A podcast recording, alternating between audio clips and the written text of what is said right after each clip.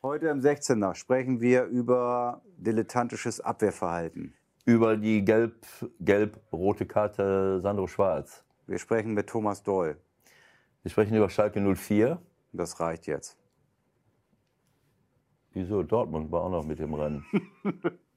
Dortmund? Na gut. Der 16er. Der Fußballtalk mit Michael Baum und Ewald Lien. 1, 2, 1, 2, hallo, Test, Test, Test, Test. Das gehört schon dazu. Verstehst du? Weil die Leute ja irgendwie sich beschweren. Ewald, reiß dich heute mal zusammen. Kannst du mal ein bisschen, ein bisschen lauter sprechen? Die Leute können dich nicht verstehen anscheinend. Einige jedenfalls nicht. Ich spreche nicht laut genug. Nee. Ich kriege nur zu Hause auf die, auf, die, äh, Na? auf die Nase, weil meine Frau sagt, ich spreche einfach viel zu laut, weil ich so ein Organ habe. Ja, könnte natürlich sein, dass hier schon äh, unsere Technikabteilung das so runterdrosselt, weil so schreist die ganze Zeit. Also wir werden versuchen, das technisch alles so hinzubekommen heute, dass man dich sauber, laut und deutlich hört. Wunderbar. Alles klar. Ich werde es äh, berücksichtigen, beherzigen und, Und sonst äh, gibt's gelb. und so, äh, so laut wie möglich verständlich sprechen. Und wenn es noch so weitergeht, gibt's gelb-rot. Okay. Alles Los klar. geht's. 16 Minuten, was wirklich wichtig war. So, Ewald, 16er, ne? Ja. 16er ist das Thema. Dann gucken wir mal, über was wir heute reden. Und ich würde anfangen mit, ah, das ist doch unser Lieblingsthema eigentlich, ne? Gelb-rote Karte für den Trainer Sandro Schwarz. Was ist dir denn durch den Kopf gegangen, als du die Nummer gesehen hast mit äh, Dr. Felix Brüch? Ja, wir haben ja im Vorfeld schon darüber geredet, was passiert jetzt hier mit den Trainern. Natürlich war das eine Extremsituation, äh, aber es sind immer Extremsituationen, die dazu führen. Und äh, das war sicherlich nicht in Ordnung von Sandro. Der ist auf den Platz gesprintet. Aber es war natürlich auch eine, naja, er hat äh, bisher äh, keine Punkte geholt äh, äh, oder drei, wie war's einmal. Und äh, ich, war das die Situation, wo ganz am Ende. Äh, Er ist aufs Feld gerannt und ich meine, ja, klar es war eine er Situation. da nicht sofort. nein, es war ne? eine Situation, glaube ich, wo, äh, wo sie vielleicht noch eine Chance gehabt hätten, ein Tor zu erzielen. Und dann trifft, glaube ich, äh, der Herr Brüch äh, eine Entscheidung gegen sie, die sehr, sehr konfliktiv war, äh, wodurch dann eigentlich klar war, jetzt ist es vorbei. Äh, glaube ich. Ich, ich. ich nehme an, dass es diese Situation war. Äh, und ähm, ja, dann läuft er aufs Feld, was natürlich für einen Schiedsrichter zwingend eine gelbe Karte äh, nach sich zieht. Er winkt ab, äh, gestikuliert. Äh, Und ich habe die erste gelbe nicht gesehen. Ich habe nur gesehen, wie, Wie der Schiedsrichter dann kam und, und zweimal gelb gezeigt hat und dann eine rote hinterher. Also er hat dann so, so gemacht und dann die rote rausgeholt. Also was das jetzt für einen sittlichen Nährwert hat, keine Ahnung. Ähm, Das meine ich mit äh, Fingerspitzengefühl. Ich fand das, diese Reaktion überzogen. Äh, Natürlich war das nicht in Ordnung, was Sandro gemacht hat, aber dann, äh, wie gesagt, also ähm, dann kann man auch entsprechend reagieren und ich muss jetzt nicht aus einer, aus einem Vorfall zwei gelbe Karten äh, machen, wenn ich es richtig gesehen habe. Verstehe ich nicht. Doch, und die Konsequenz ist, äh, er ist am nächsten Wochenende in Paderborn, 18. gegen 17. Extrem wichtiges Spiel gesperrt. Das ist die Konsequenz. Ja, das meine ich damit. Deswegen äh, haben wir es ja von vornherein kritisch gesehen. Ähm, ein Trainer ist einer der wichtigsten äh, Angestellten. Äh, da kann ich etwas machen, da kann ich ihn, wenn es gar nicht anders geht, auf die Tribüne verweisen. Äh, dann muss aber schon einiges vorgefallen sein und nicht eine Aktion und dann sofort so reagieren. Und äh, für mich, äh, ich würde das mit Geldstrafen äh, äh, entsprechend äh, bewerten, äh, aber nicht mit, äh, mit, mit einer Sperre, weil der Trainer ist wichtig für die Mannschaft. Hier geht es um die Existenz, seine Existenz, die Existenz der, äh, des Vereins, der Mannschaft. Und dadurch kann, man, kann ich einen Job verlieren, nur weil, äh, weil ich so eine Überreaktion zeige. Äh, der Schiedsrichter ist entspannt, der Trainer nicht. Spieler und Trainer. Ja, gut, entspannt ist er jetzt natürlich auch nicht gerade in Nein, der das ist Situation. klar, aber es ist, er ist ja nicht die Frage, die Frage ist halt, warum hat das nicht bei der Eingelben belassen? Es ist so. ja genauso. Es ist ja nicht, äh, es ist eine andere Art von emotionaler Beteiligung, dass ich unter Druck stehe als Schiedsrichter, unter Spannung stehe. Aber es geht jetzt nicht äh, darum, äh, ob er das Spiel gewinnt oder verliert. Es geht für ihn um eine gute Leistung, um eine gute Spielleitung, aber nicht darum, wenn ich das Spiel jetzt nicht gewinne oder zwei, dreimal eine schlechte Leistung, dann, äh, dann, dann verliere ich vielleicht meinen Job. Diese, dieser Transfer, der fehlt mir manchmal. Natürlich wollen sie deswegen die Trainer disziplinieren, aber wie gesagt, das, dazu gehört ein bisschen Fingerspitzengefühl, so wie der Gräfe, das meinetwegen in Leipzig, der hätte auch den Nagelsmann äh, äh, zum Mond schießen können. Aber äh, er versucht nochmal mit ihm zu reden. Hat dann hat der Geld Nagels gegeben. so, ja, aber dann hat der Nagelsmann freche Widerworte gegeben, so wie es aussah, was willst du eigentlich? Und dann zeigt er ihm die Gelbe, dann ist es auch in Ordnung. Äh, da muss er nicht zweimal gelb zeigen. Also das hat mir nicht gefallen und vor allen Dingen ist das für die ganze Geschichte, auch dass ein Trainer dann beim nächsten Spiel gesperrt ist, was soll das? Also er, die Mannschaft braucht ihn und er braucht die Chance, seinen, äh, seinen Job weiter auszuüben und, äh, und auf die, in die Erfolgsspur zurückzukehren. Das verfolgen wir weiter. Ansonsten Thema Auswärtssieg, Auswärtssieg. Das war früher mal was Besonderes. An diesem Wochenende acht Stück in neun Spielen hatten wir noch nie. Was hat sich verändert, dass, dass sowas überhaupt möglich ist mit acht Auswärtssiegen? Ja, das ist ein, äh, das ist ein Wahnsinn. Frankfurt gewinnt in Union, Schalke gewinnt, Gladbach, Wolfsburg, Leverkusen, äh, äh, Bremen. Äh, wieso, wieso gewinnt Bremen eigentlich nicht in Dortmund? Verstehe ich Ja, genau. nicht. Äh, also acht Auswärtssiege von neun Spielen ist, ist scheinbar Bundesliga-Rekord. Äh, ja, ich, ich weiß es nicht. Ähm, also jedes einzelne Spiel kann ich sicherlich nicht beurteilen, aber man könnte auf die Idee kommen, dass es für Heimmannschaften Schwerer äh, geworden schwerer ist. geworden ist äh, gegen kompakt stehende, tiefstehende Mannschaften, die den doppelten Autobus parken. Äh, muss nicht so sein. Deswegen, äh, wie gesagt, jedes einzelne Spiel kann man ja in der Schnelle der Zeit äh, sich auch nicht angucken, wenn eine Konferenz läuft. Dafür habe ich auch nicht die Zeit. Gut, aber die Tendenz ist ja sowieso in den letzten Jahren dahingehend, dass es eher mehr Auswärtssiege Genau, als die Tendenz- zu der Zeit, wo du gespielt hast zum Beispiel. Genau, Heute die Tendenz- nachgeguckt, da habt ihr als Meister äh, allein schon oder als Zweiter damals in Gladbach vier oder fünf äh, Auswärtsniederlagen gehabt. Bayern hatte der Saison keinen einzigen Auswärtssieg. Und jetzt hast du im Grunde das komplett umgekehrt. Das ist ja schon auffällig. Also ein Auswärtssieg gegen sich, mein, meinst du? ja?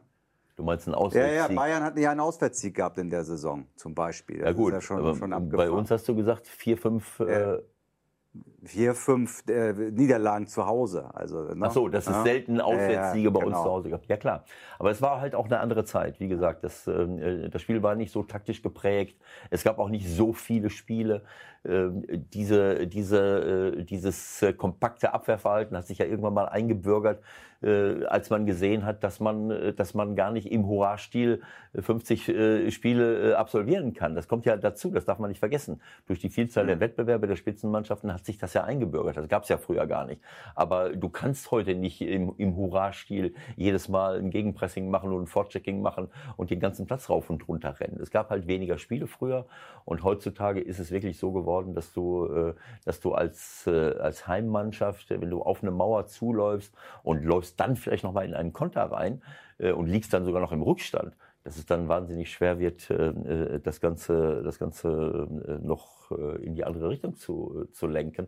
Und dann hast du manchmal Spiele, wo du sagst, wie, wie, wie kann das sein? Also ähm, äh, ich verliere 0-3, 0-4 äh, äh, und bin gar nicht so viel schlechter gewesen, habe vielleicht sogar mehr Ballbesitz. Äh, es ist eine merkwürdige Tendenz. Äh, wir müssen ein bisschen aufpassen, dass, äh, ja, dass wir das nicht überstrapazieren. Mhm. Herausragend finde ich, haben wir noch gar nicht so thematisiert in den letzten Wochen, was bei Schalke eigentlich passiert. Also ich habe den Pokal gesehen in der ersten Runde, da habe ich noch gedacht, uh, das könnte eine enge Saison werden, nach, nach dem, was die alles so vorhaben. Aber gut, Pokal ist immer noch mal was anderes. Erste Runde, die sind sehr stabil und sind mittlerweile, wenn man das von Leipzig jetzt gesehen hat, am Wochenende sogar mehr als stabil, sondern momentan wirklich eine der herausragenden Mannschaften. Hast du das so erwartet?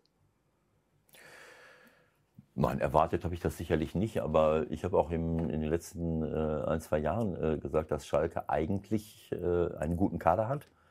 Sicherlich keinen Weltklasse-Kader, aber sie haben ja auch im, im Sommer auch einige Spieler abgegeben, die man, ja, die, das hat ja auch Gründe gegeben, warum man die mal geholt hat. Da sind ja auch Konoplyanka, äh, es gab so viele richtig gute Spieler gegeben, die auch schon wieder längst wieder weg sind. Oder Spieler, die gar nicht äh, gespielt haben, wie der Schöpf, der, der ein Riesentalent ist und lange äh, verletzt war.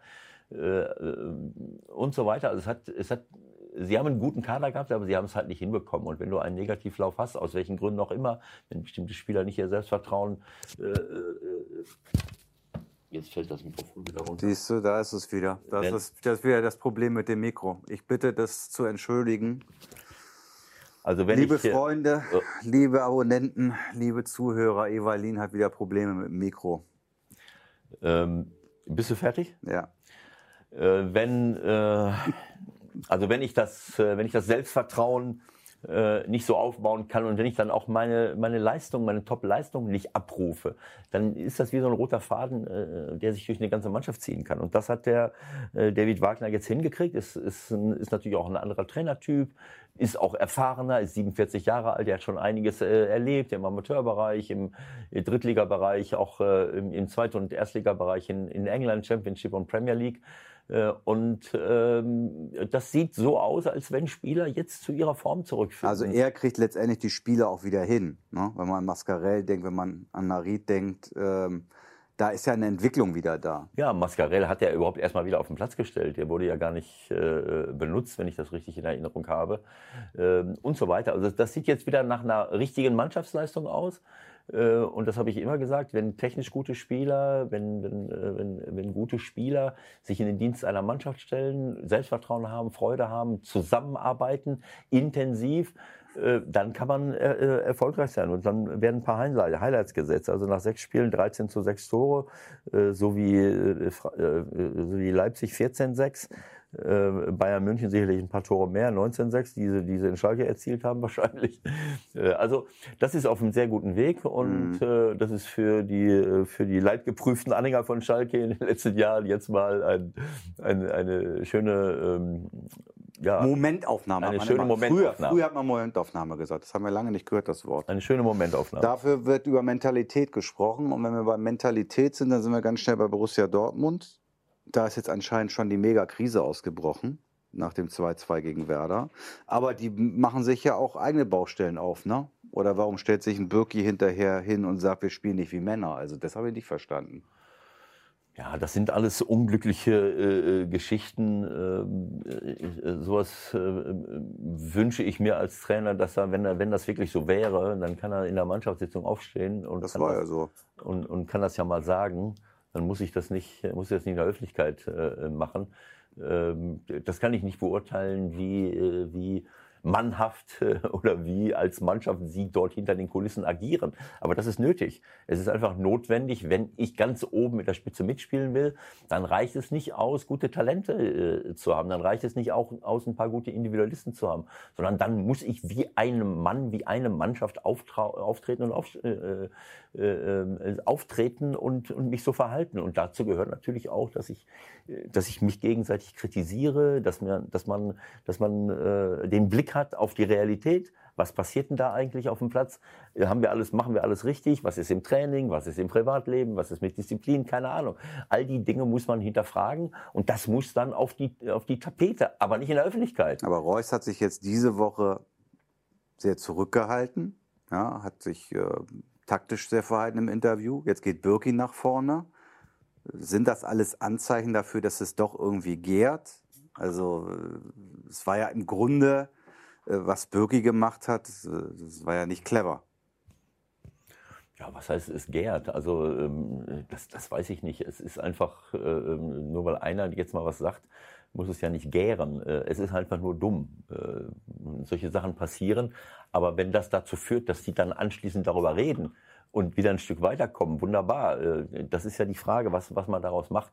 Also wenn jetzt einer mal etwas sagt, was nicht sozialverträglich ist, oder wo ich, wo ich als Trainer sagen würde, als Vereinsverantwortlicher, Mannschaftsverantwortlicher, naja, das gefällt mir jetzt nicht so, dann habe ich ja auch die Chance, das wieder zu korrigieren. Äh, man muss ja jetzt kein Drama äh, draus machen, ist ja auch noch nichts passiert, sondern wichtig ist, wie sie sich zusammensetzen und wie sie, wie sie versuchen, äh, das hinzukriegen. Also darüber reden äh, vor der Kamera, äh, das führt zu nichts, sondern das Einzige ist, dass es zu einer Verhaltensänderung kommt, wenn es denn daran liegt. Wenn Gut, es daran Fakt, liegt. Fakt ist, äh, sie kriegen unheimlich viele Gegentore nach Standards gerade seitdem Favre da Trainer ist. Ähm, wie geht das dann als Trainer?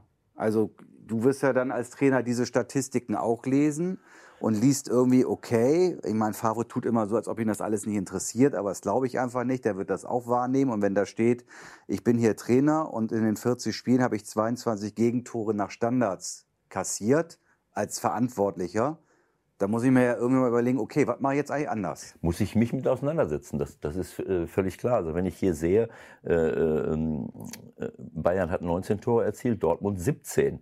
Sie hätten aber auch 27 erzielen können. Ja, aber lass uns mal kurz bei den Gegentoren. Ja, ich will nur sagen, 17 Tore, aber sie haben neun Gegentore. Wolfsburg hat vier, Leverkusen hat sieben, Gladbach fünf, Schalke sechs, Freiburg fünf, Leipzig. Also äh, das ist ja immer mein Reden. Sechs, fünf, äh, auch neun ist jetzt, sagen wir mal, nicht, äh, nicht vom anderen Stern äh, ist ja auch nicht so, dass sie die Spiele alle verloren hätten, sondern äh, das eine oder andere Gegentor aus der Standard reicht dann halt, dass ich unentschieden spiele. Äh, wenn ich das Tor nicht kriege, gewinne ich das Spiel wahrscheinlich. Aber ähm, sagen wir mal nach sechs Spielen neun, dann habe ich vielleicht nach, äh, nach 24 Spielen auch ein paar Gegentore zu viel. Das will ich damit sagen. Also wenn ich ganz oben sein will, muss ich genug Tore schießen äh, äh und nicht ganz so viele äh, kassieren. Oder ich muss so wahnsinnig viele Tore schießen, dass, äh, dass die, die Gegentore nicht so entscheidend sind. Wenn ich äh, bei Standardsituationen regelmäßig zu viele Gegentore kassiere, muss ich mich damit beschäftigen. Ich muss jetzt analysieren, das ist äh, meine Verantwortung als Trainer, dann muss ich mir das anschauen, woran liegt es eigentlich. Äh, machen wir hier eine, eine, machen wir eine klare Raumdeckung, die vielleicht nicht funktioniert? Machen wir eine, eine totale Manndeckung, die nicht funktioniert? Machen wir eine, eine Raummanndeckung, wo vielleicht der eine oder andere nicht am, am richtigen Ort ist? Das sehe ich auch immer wieder in der Bundesliga, dass man man äh, manchmal zwei, drei freie Leute aufstellt, habe ich früher auch gemacht, die man hinstellt für, für die ersten Positionen, wobei der hintere eigentlich gar nicht mehr so wichtig ist, denn das, wenn da ein Ball reinfliegt, dann muss der Torwart da sein. Äh, aber vorne kann ich mal ein, zwei Leute hinstellen, aber ich muss nicht drei, vier, fünf davon haben, äh, weil das dann in der Regel auch die besten Kopfballspieler sind.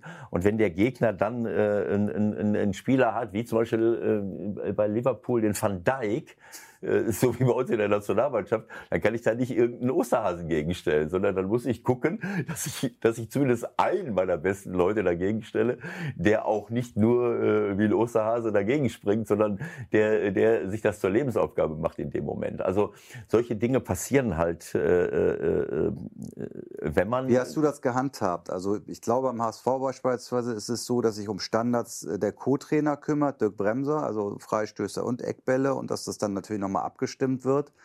Muss man so eine äh, Geschichte als Cheftrainer abgeben oder muss man sich das alles selbst reinziehen und selbst die Entscheidung treffen? Ich muss natürlich delegieren. Dafür habe ich ein, ein, großes Team und habe Spezialisten und habe gute Leute. Aber ich habe trotzdem immer die Verantwortung für alles. Ich kann ja nicht, ich kann ja nicht das abgeben und sagen so, was ist ja und, und anschließend nach dem Spiel stellen die mir was ist das hier eigentlich für eine Scheiße? Wieso kriegen wir eigentlich dauernd Tore nach Standardsituationen? Da werde ich morgen mal mit meinem Torwarttrainer drüber reden. Entlassen werde ich und nicht der Torwarttrainer, wenn es, wenn es so weitergeht. Also äh, es ist völlig klar, dass ich die Verantwortung dafür habe und übernehmen muss. Und insofern kann ich nicht sagen, äh, bereite es mal vor. Natürlich muss es vorbereiten, aber ich muss auch selber wissen, was da läuft. Wenn ich, äh, und wenn ich dann feststelle, meine Wahrnehmung weicht ab von der Wahrnehmung desjenigen, der das vorbereitet, dann muss ich das, dann muss ich ins Gespräch gehen und dann muss ich das entsprechend korrigieren. Es ist meine Verantwortung als Cheftrainer. Das ist, das ist völlig klar. Es gibt viele, viele, es kann viele Gründe dafür geben. Äh, es gibt so ein paar Dinge, die bei Standardsituationen wichtig sind. Also zum Beispiel, wenn der Gegner irgendeinen riesen Kopfballspieler hat, dann macht es schon Sinn, den nicht frei anlaufen zu lassen. So wie ich das manchmal sehe, der läuft dann an und das gibt's doch gar nicht. Wie willst du den jetzt noch aufhalten? Äh, jetzt auch beim, äh, beim, beim Bundesligaspiel war es wieder zu sehen. Der Hector zum Beispiel Köln spielt ja, gegen... ja wegblocken, ne? Äh, wie heißt der von, von Hertha? Ähm, der, der Innenverteidiger von der Hertha, der das letzte, der das letzte Kopfballtor macht. Boyata. Boyata macht das Kopfballtor und du siehst es schon. Und es ist natürlich auch, das sind Dinge, die muss ich im Training einstudieren. Wenn ich eine Manndeckung mache, deswegen machen ja viele Trainer keine Manndeckung. Wenn ich eine Manndeckung mache, äh, muss ich damit rechnen, dass ich weggeblockt werde. Das heißt, dann stellt sich irgend, irgendeiner in den Laufweg des Abwehrspielers, guckt, tut so, als wenn er mit der Sache nichts zu tun hat und macht einen leichten Schritt nach links und Hector läuft dann gegen den und der Boyata kommt völlig frei zum Kopfball. Das sind Dinge, die muss ich dann im Training simulieren. Dann kann derjenige, das, ich meine, wenn ich ein bisschen nachdenke, was machen die denn beruflich? Äh, äh wenn ich, wenn ich, wenn ich sehe, der will gar nicht zum Kopfball gehen, der steht da nur rum, dann muss ich den noch nicht decken, dann bin ich, dann haben wir das immer so gehandhabt, dass derjenige, der den Blocker deckt, dass der diese zwei Schritte mitmacht. Wenn derjenige, der, ich weiß jetzt nicht mehr, wer den äh, Hector weggeblockt hat, ähm, äh, wenn der zwei Schritte mit dem Boyata mitläuft, dann köpft er den Ball weg. Auf Wiedersehen. Also das sind Dinge, da muss ich dran arbeiten. So, wenn, das ist ein, das ist eine Geschichte bei, bei Manndeckung, diese Gefahr von, von, von, von Wegblocken. Aber auch da kann ich äh, Gegenmittel finden. Dann gibt es eine Geschichte, äh, wo ich jetzt auch sehe, dass viele Tore fallen, dass vorne ein Ball verlängert wird. Äh, Leipzig bekommt so ein Tor gegen Schalke. Halstenberg ist vorne als erster Mann. Plötzlich überholt ihn einer und die denken, na gut, was will er da machen? Natürlich kann er von da kein, Kopf, kein Tor köpfen, aber der verlängert den Ball so, dass hinten den einer ganz locker rein nickt. Das heißt, das ist eigentlich eine, ein ungeschriebenes Gesetz, dass ich vorne gucken muss, gerade wenn ich äh, in einer, in einer eigentlich immer äh, dass ich gucken muss, dass ich den ersten Ball kriege. Wenn der Ball vorne verlängert wird, dann nutzt auch die beste Manndeckung nichts. Also gerade bei einer, äh, gerade bei einer Manndeckung äh, ist es super wichtig, äh, dass, äh, dass ich vorne diesen, äh, diesen, Ab, diesen äh, verhindere, dass der Ball abgefälscht wird, weil ich dadurch äh, natürlich in, in, in, in, völlige, äh, in völliges Durcheinander äh, äh, gerate. Also es gibt eine, eine ganze Reihe von Dingen, an denen man arbeiten kann das ist Arbeit am Detail. Ja. Man, ich kann es jetzt nicht sagen, warum, woran es bei Dortmund liegt, aber diese Dinge muss man sich raussuchen, dann muss man gucken, wie viele haben wir, warum, wieso, weshalb. Und da muss ich intensiv dran arbeiten. Wenn das wird auf jeden Fall eine spannende Woche mit Borussia Dortmund Champions League äh, in Prag bei Slavia. Das hört sich, glaube ich, leichter an, als es sein wird. Die haben in, bei Inter 1-1 gespielt und waren ziemlich gut, waren lange 1 nur vorne. Und dann am Wochenende, ich freue mich, dass ich da auch im Stadion sein werde, Freiburg gegen Dortmund am Samstag. Freiburg gegen Dortmund. Ja. Mm, das könnte ganz nett werden. Ja, da müssen wir mal schauen. Äh, vielleicht können wir ja irgendwann mal mit Christian Streich sprechen. Naja, kannst du ruhig sagen, wie es ist ja, wenn, wenn, wenn nichts passiert, dann sprechen wir nach dem Spiel äh, mit Christian. Es sei denn, genau. er dreht durch äh, und, äh, und wird verhaftet. Nein, oder er, er gewinnt gegen Dortmund und sagt, jetzt, jetzt will ich deutscher Meister werden. Ich spreche mit gar keinem mehr. Das hören wir nächste das, Woche dann. Das droht auf gar keinen, das droht, das droht nicht, dass er, dass er äh, durchdreht, auf gar keinen Fall. Nein. Also das ist schon eine, eine, tolle Story. Freue ich mich sehr für, für Freiburg, weil das ist natürlich jetzt schon wieder. Äh, Freiburg muss immer schauen, dass sie die Liga halten. Und wenn ich nach sechs Spielen 13 Punkte habe, äh, mal gut. Sie wissen, was man so braucht, äh, um in der Liga zu bleiben. Das ist schon mal eine wahnsinnige, äh, äh, ist keine Hypothek, sondern im Gegenteil. Das ist einfach eine, ein, ein toller Start. Das haben wir auch im Laufe der Jahre erlebt. Wenn man mit 15, 16, 17 Punkten nach 6, 7, 8 Spielen startet, dann kann man von da oben fast kaum noch verdrängt werden. Dann musst du schon, äh, muss schon, dann reichen ab und zu mal zwei, äh, ein, zwei Siege, um, äh, um wieder da zu sein. Da freue ich mich sehr für, für Freiburg. Wird eine spannende Woche. Gut. Aber vielleicht muss ich noch auf ein Ding wieder hinweisen. Ich bitte darum.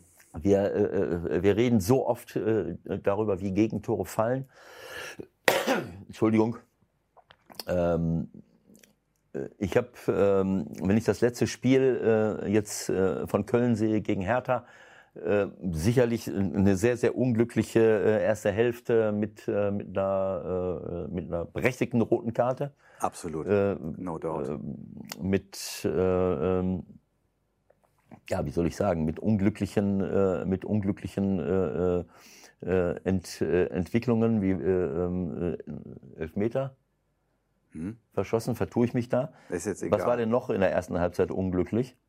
Keine ähm, Ahnung, am Gegentor gekriegt. Ich bin jetzt gerade nicht dabei. nein, da waren, da waren mehrere Sachen, die, die unglücklich Was willst du denn über unseren ersten FC Köln gerade erzählen, Ali? Worauf willst du denn hinaus? Ich blätter hier einmal im Fachmagazin Kicker, um zu gucken, ob ich dir irgendwie helfen kann.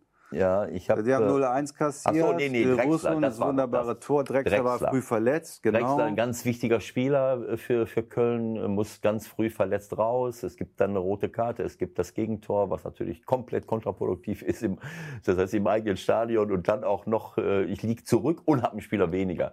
Damit ist natürlich alles konterkariert, ähm, was ich möchte. 0-4 ist trotzdem ein bisschen viel. Ja, aber ich muss ne? da natürlich, ich muss ja dann in Unterzahl trotzdem nach vorne vorne spielen. Ich kann nicht sagen, ich will das 0-1 über die Zeit retten.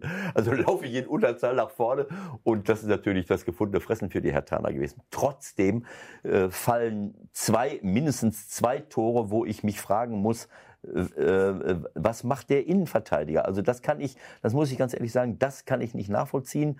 Das Tor von Boyata haben wir gerade schon angesprochen.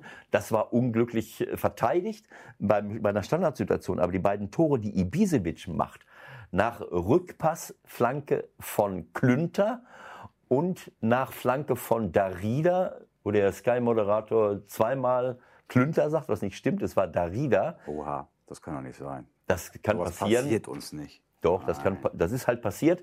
Das sind zwei Tore von Ibisevic mit Ansage. Wo, wo, äh, ich, was Martin? Wer, wer, wer war der Kommentator, der Markus. gesagt Markus Lindemann. Markus Lindemann, der angekündigt hat, Ibisevic schießt über Tore gegen Köln. Und dann ist er auch keine drei Minuten am Platz und hat schon zwei Tore erzielt. Also Das ist vier Minuten. Ohne Worte. Aber was der, was der, äh, ähm, der Bornau äh, in dem Moment sich denkt, ist für mich nicht nachzuvollziehen. Das ist eine ganz normale, es ist auch nur ein Stürmer drin. Äh, Und, er steht am ersten Pfosten und zweimal kriegt er das nicht mit, dass Ibisevic sich so zwei Meter in seinen Rücken absetzt, guckt immer noch. Das ist für mich das Allerschlimmste. Er dreht sich, er schaut immer, ach, da hinten ist er, da hinten ist er, und dann bleibt er trotzdem in seiner Position, denkt keine Sekunde lang darüber nach, dass der Stürmer eventuell gleich mal nach vorne laufen könnte. Wenn ich mich dann seitlich positioniere und weiß, dass der, dann kann ich mich seitlich positionieren und gucke, dass der den Ball nicht kriegt, selbst wenn ich ihn nicht kriege äh, als Abwehrspieler. Also das sind zwei Tore, das war super gemacht von Ibisevic, aber sowas von amateurhaft, anders kann ich es wirklich nicht bezeichnen. Aber ich das, glaube, genau das hat Bayer Lorzer dann ja auch gemeint, als er hinterher gesagt hat, wir haben, das war nicht Bundesliga-reif, wie wir heute verteidigt haben. Also, Das Abwehrverhalten, das ist nicht Bundesliga-reif. Es tut mir leid. Äh, Das ist ein guter Spieler, der ist neu da. Aber ich hatte nicht den Eindruck, dass er eine Idee davon hat, wie ich mich gegenüber so einem Mann verhalten muss. Ich meine, äh, wenn der Ball über ihn drüber kommt, äh, kann er auch nicht verteidigen. Äh, ähm, Aber ich weiß nicht, was er gedacht hat. Er hat wahrscheinlich gar nichts gedacht. Und das, das ärgert mich einfach, weil das sind so verlieren, so, ein Verein und so eine Mannschaft und ein Trainer gegen ein Spiel auf eine Art und Weise, wo du es nicht verlieren musst. Ob du es dann gewinnst oder einen Punkt holst, keine Ahnung. Aber solche Tore darfst du einfach nicht zulassen. Das ist, das ärgert mich einfach. Der Anruf der Woche. Heute bei Unser Anruf der Woche ist heute nicht so ganz einfach. Also ich weiß gar nicht, wie man es beschreiben soll. Wir rufen jetzt einen deutschen Trainer über eine ungarische Handynummer auf Zypern an. Und wer ein bisschen was vom Fußball weiß, wen wir jetzt in der Leitung haben. Thomas, moin. moin, moin, hallo. Michael. Grüß dich, Hallo, Thomas. Hallo. Wir haben hier einen wunderbaren Herbststurm gerade und so 12 Grad. Ich glaube, du bist ein bisschen entspannter dran gerade, was das Wetter betrifft, oder? Ja, ich habe schon gehört, dass es äh, nicht so gut aussieht in Deutschland die letzten Tage. Hier ist, ich mag euch gar nicht die Temperatur sagen. Also hier die Sonne scheint. 26 Grad? Mehr, mehr. Über 30. Okay, Wahnsinn. So, wir müssen ja als erstes mal gratulieren, ne? Wenn ich das richtig mitbekommen habe, bist du äh, mit deinem neuen Club Apoel Nicosia gerade zyprischer Supercup-Sieger geworden. Glückwunsch dazu. Ist das Ja, für dich eine schöne Sache oder nervt es, weil es mitten in der Saison ist? Nee, erstmal schönen Dank. Nein, ich denke, das ist ja ganz wichtig, dass man äh, die Spiele dann auch so annimmt. Thomas, hörst du uns? Und ich bin ja Thomas, hier stimmt irgendwas nicht. Hallo. jetzt nicht der wichtigste. Thomas, hörst du uns? Hört ihr mich? Ja. ja. Du hast gerade einen Habt ihr ein bisschen was Monolog- mitbekommen? Du hast einen schönen Monolog gehalten. Aber ich Wir hab haben kein- Wort gehört. Wir haben im Hintergrund, im Hintergrund eine ganz leise Stimme gehört. Und du hast uns gar nicht gehört. Hast du uns gehört die ganze Zeit? Ich habe euch überhaupt nicht gehört. Ja klar, weil wenn du redest, ist ja auch schwer, uns zu hören. Also erzähl, erzähl. Du sagst, Supercup ist für, für Also euch gut, dass ihr den geholt habt. Ja, Genau, seit 2013. Und äh, ne, ich denke, dass man dann auch so ein Spiel äh, dann auch, auch, auch natürlich so angeht, dass man das gewinnt. Selbstvertrauen tankt. Wir gehen ja jetzt nächste Woche nach Sevilla oder diese Woche jetzt und und äh, deshalb ist das ganz gut, so, so einen Titel mitzunehmen. Wir haben eine ganz neue Mannschaft, die muss sich auch erst finden. Ewald äh, weiß das besser als alle anderen. Das ist gar nicht so einfach, acht, neun neue Spieler zu integrieren. Und wenn man dann nach der Vorbereitung kommt, ja, wir haben dann ja unser Europa League-Spiel, äh, unser Qualifikationsspiel gewonnen, also in der, in, der, in der Champions League, um in die Gruppenphase der Euro League zu kommen. So, ich war vier Tage gerade da und ja, bisschen Glück gehabt und ein bisschen, äh, ja, ein bisschen, ein bisschen Mithilfe gehabt und dann haben wir das geschafft gehabt und ja, deshalb ist das ganz schön, jetzt nach der, nach der Gruppenphase jetzt auch noch den Supercup dann auch mitzunehmen, obwohl äh, so richtig interessiert das hier äh, keinen, weil die Meisterschaft ist das Wichtigste und natürlich jetzt die Gruppenphase. Thomas, erklär mal unseren Zuhörern bitte, wie wird man Trainer bei Apoel Nicosia? Wie läuft das ab? Äh, ja, das läuft so ab. Ich war in, in, in Ungarn, ich war äh, am Balaton, ich lebe ja jetzt in, in, in Ungarn und nach meiner Zeit in Hannover mal ein bisschen, bisschen auszuspannen, das war, glaube ich, äh, äh, genau die richtige Entscheidung auch. Ja, und dann, wie das halt so ist, wenn man nicht im Job ist, äh, dann bekommt man mal den einen oder anderen Anruf, äh, hört sich das mal an. Es waren auch noch ein paar andere äh, Sachen dabei aus dem Ausland. Und äh, ja, und dann habe ich, äh, Wolfgang Vöge ist ja mein, mein Berater, der hatte den ersten Kontakt gehabt. Und dann ging das eigentlich ziemlich schnell. Also das war das war wirklich so eine, so eine Nacht- und Nebelaktion. Ich war dann in Budapest, also bin vom Balaton weggefahren, das ist so eine Stunde, eine Stunde 20 weg. Und äh, ja, du musst äh, am Nachmittag musst du unbedingt kommen, losfliegen, weil Präsident, Verein, die möchten Nägel mit Köpfen machen, weil in vier Tagen steht das schwere Spiel an, das Rückspiel in, in, in, in Aserbaidschan gegen Karabakh und die wollen so schnell wie möglich einen neuen Trainer präsentieren. Naja, dann bin ich wieder zum Balaton zurück, habe meine Sachen gepackt. Also es war wirklich, war wirklich Abenteuer. Bin dann losgeflogen, habe mich dann in der Nacht getroffen mit dem Präsidenten und mit dem Sportdirektor und nächsten Abend habe ich dann auf dem Trainingsplatz gestanden am Donnerstag. Katze Zumbig hat natürlich nicht gleich einen, einen, äh, einen, Flug gefunden.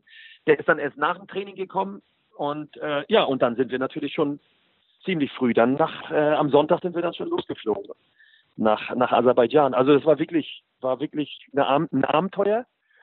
Aber wie gesagt, ich habe ja schon ein bisschen was mitgemacht und ich bin da ziemlich flexibel, äh, hat sich gut angehört.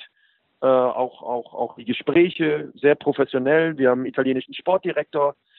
Äh, ich weiß natürlich auch, äh, dass in den, vier, in den ganzen Jahren hier äh, die Fluktuation an Trainern sehr, sehr hoch war.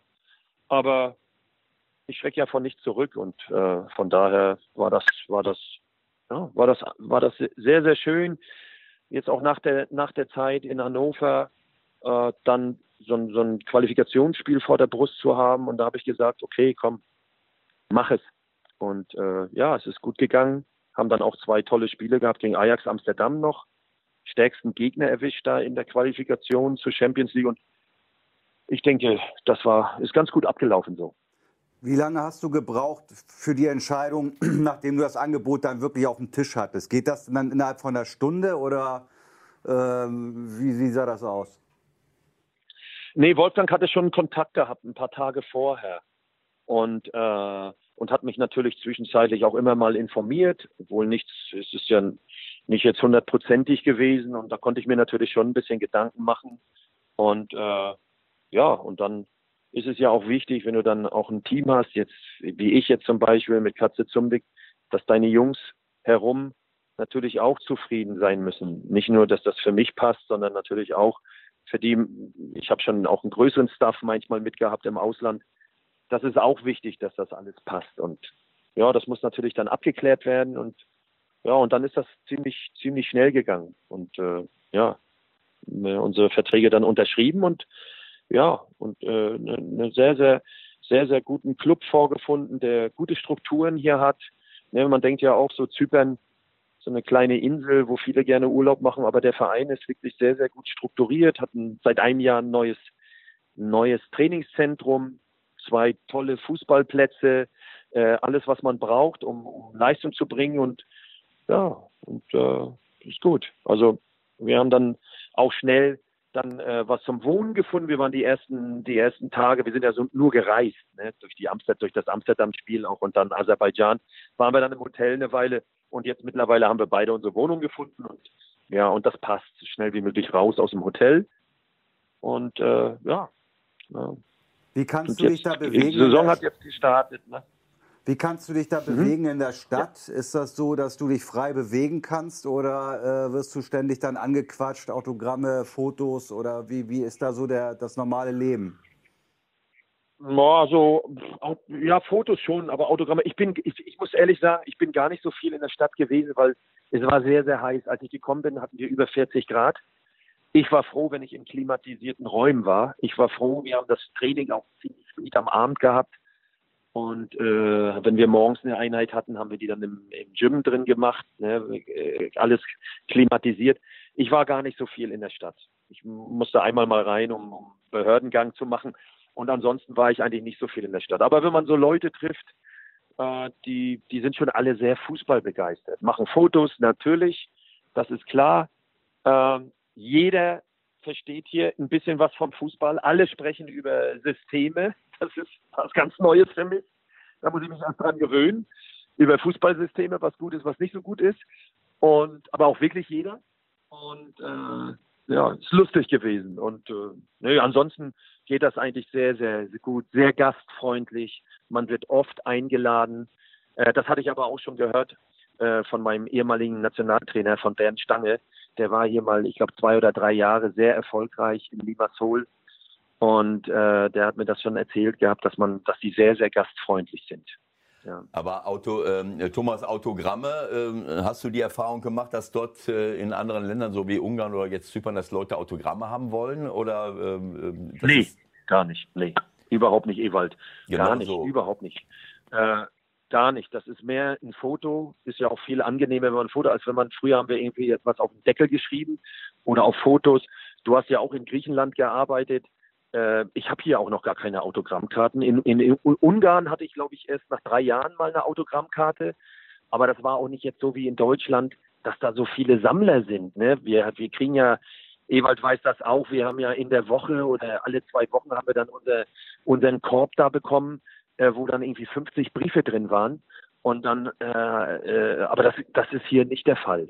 Also und äh, nee, so Foto oder so, das ist ja, das macht man ja gerne. Das habe ich äh, hier öfters schon mal zum Besten gegeben, dass das in anderen Ländern, ich habe das in anderen Ländern nicht erlebt, dass Leute Autogramme haben wollten. Mittlerweile will mhm. jeder zwar ein, genau. ein, Selfie machen mit dir, aber äh, diese Kultur gibt es gar nicht. Also habe ich kennengelernt in anderen Ländern, dass man sagt, gib, schreib mir mal ein Autogramm.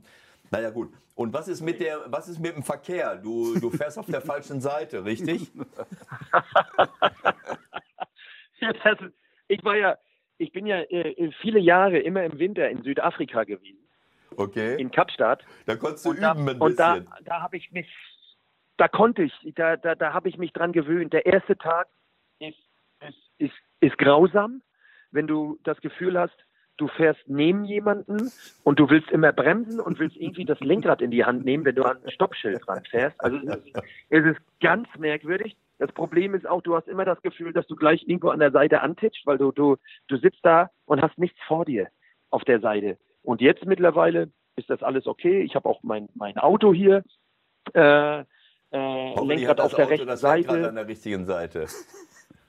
Ja, ja, nee, das ist wirklich auf der richtigen Seite.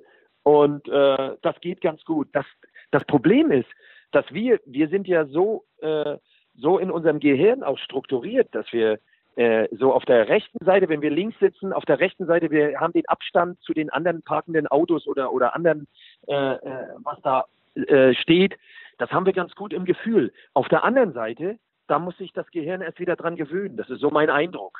Äh, Katze Zumdreck übrigens auch. Und da muss man aufpassen, dass man nicht den ein oder anderen Spiegel mal mitnimmt. Ne? Ich habe hier äh, im Staff Doktoren und Physios, die aus äh, Athen kommen und die haben mir gesagt, ja, die brauchten eine Zeit, um sich daran zu gewöhnen. Die haben mal ein bisschen angetitscht dann auch an Parken der Autos. Das kann schon mal passieren. Hast du, hast du dein Motorrad eigentlich auch mit? nee, habe ich nicht. Aber wir haben uns schon mal erkundigt, ob es sowas gibt hier. Äh, es gibt, äh, es gibt äh, wirklich äh, eine Halle, einen Halle-Shop hier. Ich weiß aber noch nicht, ob die auch äh, Motorräder vermieten. Das müssen wir mal gucken. Ich habe jetzt so viel um die Ohren gehabt. Äh, obwohl das Wetter ist schön. Hier gibt es auch tolle Strecken, habe ich gehört. Katze Zumdig war schon mal in den Bergen, ist mal ein bisschen rumgefahren äh, mit der Familie. Und ich denke, äh, dass wir irgendwann, wenn ein bisschen, ein bisschen Ruhe reinkommt, dass wir auch mal Zeit haben, vielleicht mal eine kleine Tour zu machen am Wochenende. Das wäre doch eine gute Prämie, wenn ihr die K.O.-Runde in der Europa League erreicht, eigentlich, oder? Das kannst du mal deinem Präsidenten vorschlagen. so eine kleine Harley. Ja, ja, ja. Das werde ich mal mit reinnehmen. Ja. Äh, apropos. Äh, aber ich habe ja meine, ich habe ja meine, ich habe ja meine zu Hause. Also man, so viele braucht man ja auch nicht. Ja. ja aber es ist eine gute Idee. Apropos Europa League, ähm, äh, ähm, wie kann das sein, dass äh, das Karabakh, die, die, ihr ja äh, in der Qualifikation äh, äh, besiegt habt, wenn ich das richtig sehe, anschließend wieder in der Euroleague-Gruppenphase ist? Äh, das verstehe ich nicht so ganz, aber vielleicht. Wir müssen auch nicht alles verstehen. Ja, du hast ja dann, genau, das, ich habe, nee, man muss wirklich nicht alles verstehen. Das ist, dass wir dann auch die nochmal in der Gruppenphase bekommen, das ist ja ein totaler Zufall gewesen.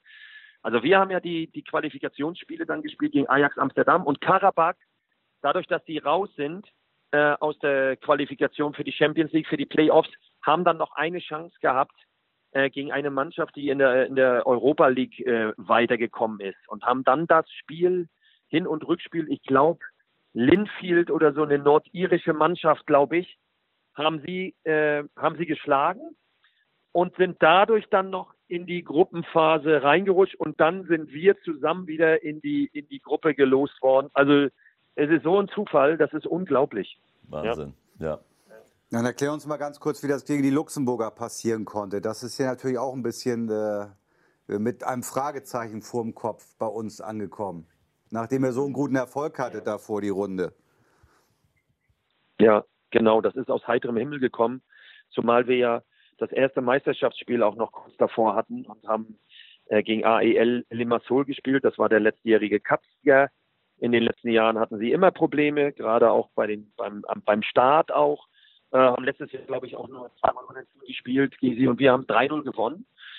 Und dann kommen wir in dieses Spiel, wo alle sich drauf freuen, eine ganz gute Atmosphäre auch zu Hause und äh, kriegen überhaupt überhaupt kein Bein auf den Platz, überhaupt nicht. Weder im Offensivverhalten, weder im Umkehrspiel nach Ballverlust, äh, Kontersituation und dann, okay, dann in der zweiten Halbzeit haben wir uns dann, ähm, ja, haben wir uns ein bisschen neu orientiert. Wir haben dann kurz nach der Halbzeit noch das 2-0 gekriegt, äh, ganz, ganz grober Abwehrfehler und sind dann zurückgekommen und haben 3-2 geführt und äh, ja, und haben das da nicht hingekriegt, äh, Ruhe reinzukriegen, äh, sind dann noch, noch mal zweimal bestraft worden.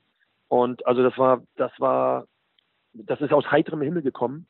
Äh, damit hat wirklich keiner gerechnet mit so einer Leistung. Und äh, ja, da sieht man, äh, dass wir auch immer noch sehr, sehr viel Arbeit äh, vor uns haben. Neue Spieler, auch ein bisschen Cleverness gefehlt dann in den entscheidenden Momenten. Und die haben frei weggespielt und äh, haben die Fehler brutal ausgenutzt. Also ja, ein bisschen kicken können die auch, wenn du Platz gibst, wenn du nicht richtig dran bist. Und das haben wir zu spüren bekommen. Und das war, das war sehr, sehr bitter, weil das war so unnötig.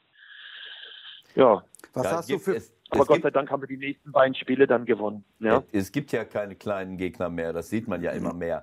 Äh, erklär ja, mir doch mal, wenn ich jetzt hier in die, in die Listen reinschaue, dann, äh, dann ist der erste und zweite Spieltag von euch irgendwie äh, im Januar, äh, im nächsten Januar terminiert. Kann das sein? Und ihr habt gegen, ja, genau. gegen Limassol und Paralimdi gespielt. Die beiden Spiele oder habe ich noch eins verpasst? Nee, nee, das sind die beiden Spiele und das Supercup-Spiel jetzt. Und, und äh, genau, wir haben, ich glaube, wir spielen alle drei Tage im Januar. Genau, wie, wie, kommt, ähm, das, weil, wie kommt das ja, zustande? Also deswegen sehe ich, ich sehe hier dritter, vierter Spieltag und die ersten beiden Spieltage sind für euch im Januar. Ist das für alle oder ist das jetzt Zufall? Ja. Äh, nee, das ist jetzt für uns. Ich glaube, jetzt am Wochenende hat noch äh, zwei Mannschaften haben noch ein, wir sind ja zwei Spiele zurück, noch ein Spiel jetzt schon mal nachgeholt. Das sind die beiden Mannschaften, die auch Qualifikation gespielt haben. Und äh, das, die haben das jetzt nicht anders reingekriegt. Und äh, es war noch einmal, äh, einmal war das wegen dem Qualifikationsspiel mit Amsterdam, dass wir dann auch genügend Regeneration haben zum nächsten Spiel. Das haben sie rausgenommen und einmal wurde der Rasen neu verlegt Da hat dann der Verband gesagt, komm, wir nehmen das Spiel raus und das müssen wir jetzt, wir haben im, im Januar alle drei Tage ein Spiel, dann kommt ja auch noch der Cup-Wettbewerb dazu. Und da haben sie dann die Spiele da reingenommen. Ist ein bisschen merkwürdig, aber wir hinken ja auch ein bisschen hinterher, so mit den, mit den Spielen. Äh, dann ist die Tabelle auch nicht richtig korrekt, aber das ist jetzt mal so und ich gucke gar nicht so viel auf die Tabelle, weil andere Mannschaften haben ja schon zwei Spiele mehr und äh, und alles habt, gut. Das heißt, das Supercup-Spiel war ja wieder gegen Limassol. Das heißt, ihr habt zweimal gegen AEL jetzt gespielt. Einmal 3-0, einmal 1-0 Ganz ne? genau. Genau. Das war jetzt, das waren jetzt die beiden, das waren jetzt die, da war Paralimni noch dazwischen. Und das waren jetzt, wir haben jetzt zweimal gegen, gegen diese Mannschaft gespielt und äh, zweimal zu null. Das war schon mal gut, nachdem wir ja vier Tore gekriegt haben äh, gegen Luxemburg und dann auch die zwei in Paralimni. Also sind gerade dabei, äh, uns einigermaßen zu finden. Und deshalb ist jedes Resultat, das nehmen wir immer ganz gerne mit, auch wenn der Fußball noch nicht so aussieht, wie wir uns das vorstellen. Wie ist das mit der, äh, wie ist das mit der, äh, mit deinem, äh, mit deiner Ansprache? Das wirst du ja in Ungarn, denke ich, auch in Englisch gemacht haben, nehme ich mal an. Ähm, ja. Machst du das ja, jetzt auch? Ja Weil ich sehe ja hier, du hast natürlich die griechischen und zypriotischen Spieler, aber du hast natürlich auch Spieler aus Afrika, aus Serbien, aus Portugal, äh, Brasilien, von äh, Jordanien sogar, äh, Kroatien. Also das ist ja immer eine Vielvölker-Geschichte. Ähm, wie, wie ist die Amtssprache bei euch? Ansprache ist Englisch und ich bin ja auch, ich lerne ja immer noch weiter. Ich bin ja jeden Tag lerne ich ja Wörter dazu und und das das ich merke das ja selber, auch wenn ich in der Pressekonferenz sitze oder so, da fehlt dir dann mal das ein oder andere Wort, wenn wir dann mal schnell sprechen, auch so gerade nach so äh, nach Spielen und äh, aber Ansonsten klappt das sehr, sehr gut. Ich mache das auf Englisch. Äh, jetzt zum Beispiel meine Jüngste aus Jordanien. Da haben wir jemanden, der Arabisch spricht. Und äh, für, die, für, für jemanden, der, der aus, aus äh, Portugal kommt, da haben wir einen portugiesischen äh, Dolmetscher da auch. Und äh, äh, ansonsten die anderen sprechen alle sehr, sehr gut Englisch. Die Jungs, äh, die wachsen ja alle hier, äh, wachsen ja alle mit, mit, mit Englisch auch auf. Hier ist ja auch äh, so eine äh, kleine britische Kolonie und war es ja auch damals mal und, hm. und von ja, daher ist Zypern kein, ist klar, aber die Leute, Problem die jetzt aus Jordanien kommen, äh, können die auch alle Englisch? Arabisch, Arabisch. Ähm, ich habe zwei jordanische Spieler. Der eine spricht schon ganz gut äh, Englisch, aber wir haben immer in den Sitzungen auch den den den Dolmetscher dabei, äh, der auch gleichzeitig äh, sich ein bisschen um die Jungs auch kümmert und äh, ja und dann natürlich auch Dolmetscher für, für unseren Portugiesen. Ähm, ne? Und die anderen, die sind schon ein bisschen länger auch im Land. Ich habe ja Brasilianer auch noch oder auch Kroaten. Und ansonsten die anderen, die sprechen alle, die sprechen alle Englisch. Ne? Also das geht alles, alles gut. Einer ist von Kopenhagen gekommen, ein Serbe, äh, die sprechen alle Englisch, äh, sprechen alle gut Englisch. Und äh, das passt alles ganz gut. Jetzt, jetzt habt ihr ja, wie ich finde, ein richtig reizvolles Spiel. Donnerstag in Sevilla. Ähm, das ist, glaube ich, das erste Mal jetzt, jetzt nach den, nach den Quali-Spielen der, der erste richtige Gradmesser. Was erwartest du? Ich meine, das ist immer schwer, in die Glaskugel zu gucken, aber ähm, das ist natürlich schon mal eine richtige Hausnummer, Sevilla, ne? Boah, das ist, da, das ist wirklich eine, eine, eine Hausnummer. Also jetzt ein ganz anderer Fußball als jetzt zum Beispiel noch Ajax Amsterdam, die unglaublich, äh, unglaublichen technischen Fußball zwischen den Linien spielen, versuchen ihre beiden offensiven Mittelfeldspieler ganz dicht an die gegnerische Abwehrkette ranzu, ranzubringen, um da dann auch reinzuspielen, um zu kombinieren. Die Außenspieler sind sehr, sehr weit reingezogen. Sehr, sehr schwer zu verteidigen gegen Ajax. Und, und FC Sevilla, die haben eine unglaubliche Power. Ich habe mir jetzt die letzten Spiele angeguckt. Ich habe jetzt gestern mir auch das Spiel angeguckt gegen Real San Sebastian, Sociedad. Zu Hause 3-2 gewonnen, eine Power Stadion ist unglaublich. Äh, gegen Real Madrid haben sie unglücklich 1-0 verloren zu Hause, wo sie auch die bessere Mannschaft waren. Ähm, also wirklich unglaubliche, unglaubliche Power, äh, sehr, sehr robuste Mannschaft. Äh, kann natürlich sein, dass er, wie auch schon in Karabakh, als sie 3-0 gewonnen haben, äh, dass er vielleicht auch rotiert, weil sie drei Tage später ein Barcelona-Spiel haben. Das wissen wir nicht, aber auch die Spieler, die, die jetzt nicht im Meisterschaftsspiel gespielt haben und dann in der Europa League.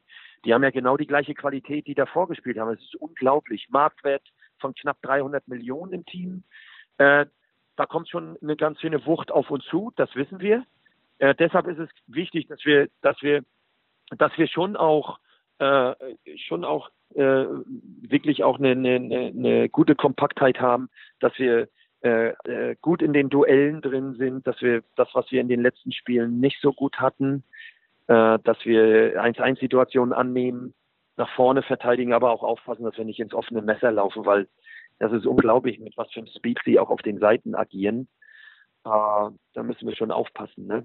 Ja, so ein, Schied, so ein aber auch so ein genauso wie gegen Ajax. Ja. Ich sag, so ein Chicharito ja. sitzt da ja zum Beispiel auf der Bank bei Sevilla. Also die haben unglaubliches äh, Personal ja auch. Ähm, glaubst du, dass ihr ähm, vom Leistungsniveau her, wenn du das jetzt schon mal so, das kannst du nach dieser Zeit ja schon sehen, ähm, seid ihr da konkurrenzfähig? Äh, wir sind krasse Außenseite. Also das, da sollte man auch ehrlich sein, ganz klar. Aber wie gesagt, es ist wichtig, dass du, äh, dass du dich so teuer wie möglich verkaufst, dass du, du hast in jedem Spiel hast du eine Chance, egal ob du jetzt Außenseiter bist oder nicht, weil das interessiert mich, hat mich so so noch nie interessiert, auch als Spieler nicht. Äh, wir werden auch wieder Möglichkeiten haben, wenn wir mutig sind, wie im Heimspiel gegen Ajax Amsterdam, äh, auch mal schnell die Seite wechseln, weil sie unglaublich weit reinrücken mit ihren Außen. Sie haben viele Leute immer rund um den Ball und wenn man dann sich mal dreht und mal schnell eine Situation erkennt, dann kannst du natürlich auch mal die Seite wechseln. Wichtig ist, ähm, dass wir stabil sind. Äh, wir werden dann sicherlich nicht das Spiel machen, das ist ganz klar. Dafür ist die Qualität einfach zu hoch. Aber mit der gleichen Einstellung, mit dem, mit dem gleichen Biss, ähm, kann man vielleicht auch mal eine, für eine kleine Überraschung sorgen. Und das sollten die Jungs auch im Hinterkopf haben. Aber äh, vom Papier und von der Form, die Sevilla gerade hat, sind wir krasse Außenseiter. Ja, gut, aber das sind natürlich Highlights. Ne? Das ist natürlich eine, eine, eine, wunderschöne Geschichte auch für deine Jungs. Ne? Ähm, diese, diese, klar, die, die sind jetzt äh, äh, ähm, wenn ich in genau. Zypern äh, bei Apoel bin, dann bin ich natürlich auch, ich weiß nicht, wie lange deine Jungs jetzt da sind, bin ich schon mal öfters in Europa unterwegs. Aber trotzdem sind das ja immer Highlight-Spiele. Ja. Und wie wir es eben schon gelernt haben, kleine gibt es eigentlich gar nicht mehr. Und wenn ihr gut organisiert seid und, äh, und, und äh, du das richtige System, da musst du halt ein bisschen hinhören, wenn du durch die Stadt gehst, ne? was die dir vorschlagen, die Leute, mit welchem System, in welcher Grundordnung du spielen musst. Ja, ja, wir werden das schon rausfinden. Ich werde nochmal auf die Straße gehen. Genau. Das ja, das ist immer eine Abstimmung. Ihr müsst doch mal eine Abstimmung machen über die Medien. Die Medien sind bestimmt interessiert an solchen Dingen, ne? mit welcher Grundordnung ihr spielt. Das kenne ich auch von Griechenland. Genau, absolut. Ja, ja. Sind auch immer gut informiert. Ja, ja. ja, ja. Jeder, jeder weiß Ich werde nicht mal rumhören. Ja. Das Gute ist ja, du bist jetzt schon ein bisschen entspannt wieder. Das war sicherlich nach Hannover eine gewisse Zeit sicherlich nicht. Da ganz konkret gefragt. Also wie lange hast du gebraucht, um das zu verdauen?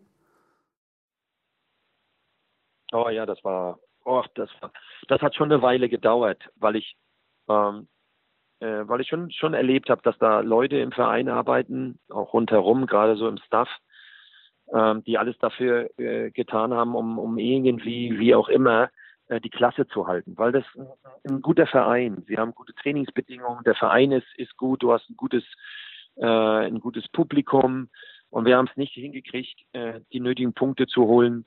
Äh, das hat mich schon sehr, sehr geärgert. Unabhängig davon, zu welchem Zeitpunkt man kommt, als Trainer möchte man natürlich dann immer äh, ja, ein paar Punkte mehr holen, um, um dann auch die Klasse zu halten, weil das war ja noch nie in der Bundesliga-Geschichte, dass mit Nürnberg und Stuttgart und Hannover dass so viele Mannschaften so wenig Punkte hatten zum Ende der Saison und es war für jeden immer noch möglich.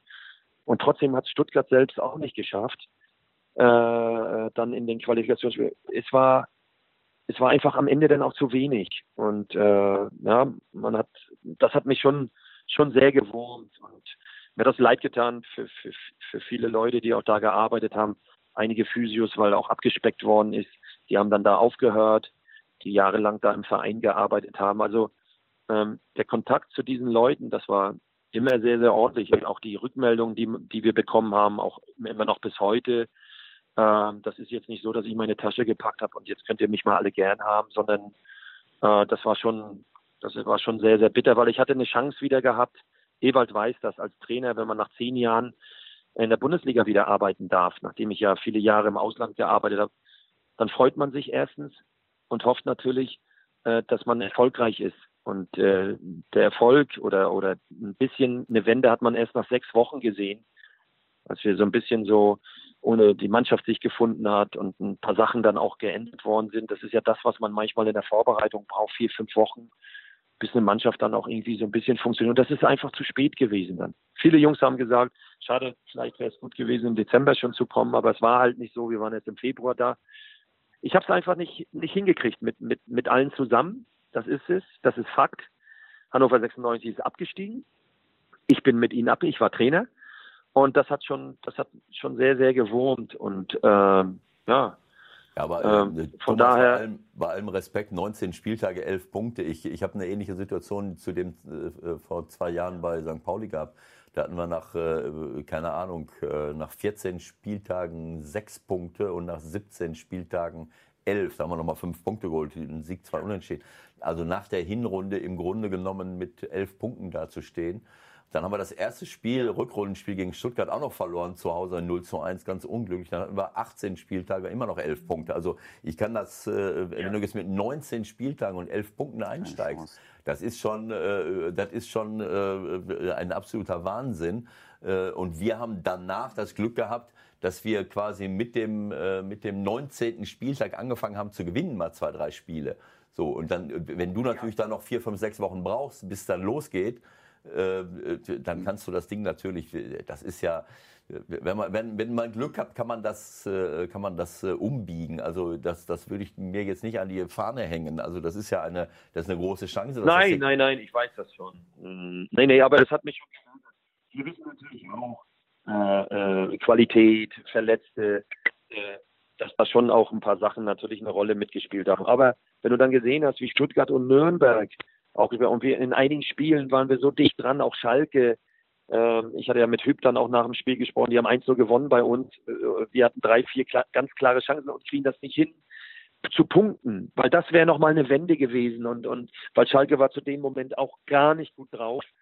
Und wir haben es nicht hingekriegt, einfach nicht hingekriegt. Und ja, man hat ja gesehen jetzt auch in der, in der, in der zweiten Liga, dass Hannover auch ähm, nicht so einen guten Start hatte in der, oder ja, einen, einen, einen weniger guten Start hatte, auch in der zweiten Liga.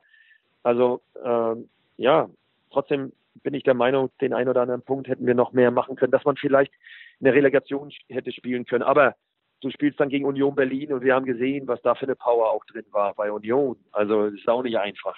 Naja, ja, und da brauchte ich schon ein bisschen.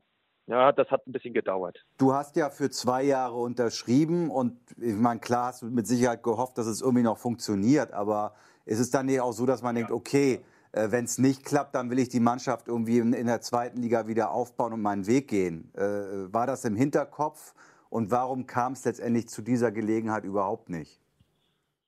Äh, nee, also ja, im Vorfeld hieß es ja auch so, ne? wir machen das in der zweiten Liga, auch die Leute im Präsidium, die haben gesagt, Coach, nur mit dir, zweite Liga, aber wie auch immer. Dann ist Horst Held ist dann irgendwann in der Saison dann entlassen worden. Äh, dann ist Schlau drauf gekommen. Äh, dann äh, sind die Spiele, ja, die Mannschaft hat sich ganz gut präsentiert. Äh, man hat auch gemerkt, ähm, eine positive Atmosphäre dann auch geschaffen, ein paar, paar Spiele mal auch zu Hause gewonnen, auswärts mal gepunktet in Berlin. Es war so ein kleiner Aufwärtstrend und äh, ja, letztes Spiel dann äh, in Düsseldorf dann nochmal verloren, obwohl wir erst Halbzeit richtig gut waren, aber kein Tor gemacht haben. So und irgendwie, ich denke, dass ein Verein, wenn du Sportdirektor bist oder wenn du Präsident bist, dass du dann irgendwann sagst, ich möchte einen kompletten Neuaufbau haben. Ich hatte mich nach, der letzten, nach dem letzten Spiel, obwohl ich ja noch Vertrag hatte und niemand mit mir gesprochen hatte, äh, hatte ich mich schon von den, von den Mitarbeitern schon mal verabschiedet, also jetzt nicht nur in den Urlaub, sondern mich auch bedankt äh, für was sie alles geleistet haben. Äh, äh, obwohl keiner wusste, wie es weitergeht. Viele Spieler sind gekommen, haben mich auch angerufen, auch im Urlaub, äh, gefragt, Coach, wie geht's weiter? Dann habe ich gesagt, ich kann euch nichts sagen, keine Ahnung, aber äh, ich denke, es wird bestimmt ein Neuaufbau kommen oder wie auch immer. Ich habe einen Vertrag ja noch gehabt. Ja, und irgendwann äh, habe ich das dann äh, erfahren, äh, dass das dann nicht mehr weitergeht. Also ich hatte, äh, ich habe zwar noch einen Vertrag gehabt, aber bin davon ausgegangen, dass äh, Neuanfang ist. Und für mich war das dann auch in Ordnung. Für mich ist nur nicht in Ordnung, ich bin ja nicht mehr äh, 23 oder 32 Jahre, dass man das dann äh, aus, der, aus der Presse erfährt. Das war für mich schon, das war für mich Neuland. Wann war Aber das es ist denn? halt so. Wann Also- war das denn? Wann, wann war das genau? Wie, wann war das? Ja, wann, wann, wie, wann? Die müssen ich dich ja das irgendwann mal kontaktiert haben, oder? Mich hat niemand, mich hat niemand kontaktiert. Null. Also niemand, mich hat niemand kontaktiert. Also ich habe das aber auch schon mal gesagt. Ich habe schon mal ein Interview gegeben. Ne? Ja, irgendwann im Juli oder im August. Ich glaube, im Juli ist das dann irgendwann gekommen, dass irgendwie ein neuer Trainer vorgestellt worden ist und also Meko und dann ja, also vorher war ja nichts. Vorher äh, sind ja nur einige rein und rausgegangen, da wahrscheinlich zu Gesprächen. Ich habe auch nicht alles verfolgt. Also du Ich willst mir nur, jetzt sagen, du ähm, bist im dann- Ur äh, Thomas, entschuldige. Du willst mir jetzt sagen, du bist im Urlaub, du hast einen, gültigen Vertrag ähm, äh, und vor dem ersten Trainingstag äh, irgendwann erfährst du aus der Presse, dass ein neuer Trainer eingestellt wurde. Ohne dass sich einer um dich, äh, mit- dir, dir das äh, persönlich mitgeteilt hätte, dass sie sich von dir trennen wollen. Richtig. Das geht doch Richtig. gar nicht. Und wie viele Tage vor dem ersten Ja, ist Neuland. Vor dem, wie viele Tage vor weiß dem ich nicht. ersten Ich weiß auch nicht, wann der, Trainingstag? keine Ahnung. Ich weiß nicht, weiß ich nicht. Keine, weiß ich wirklich nicht.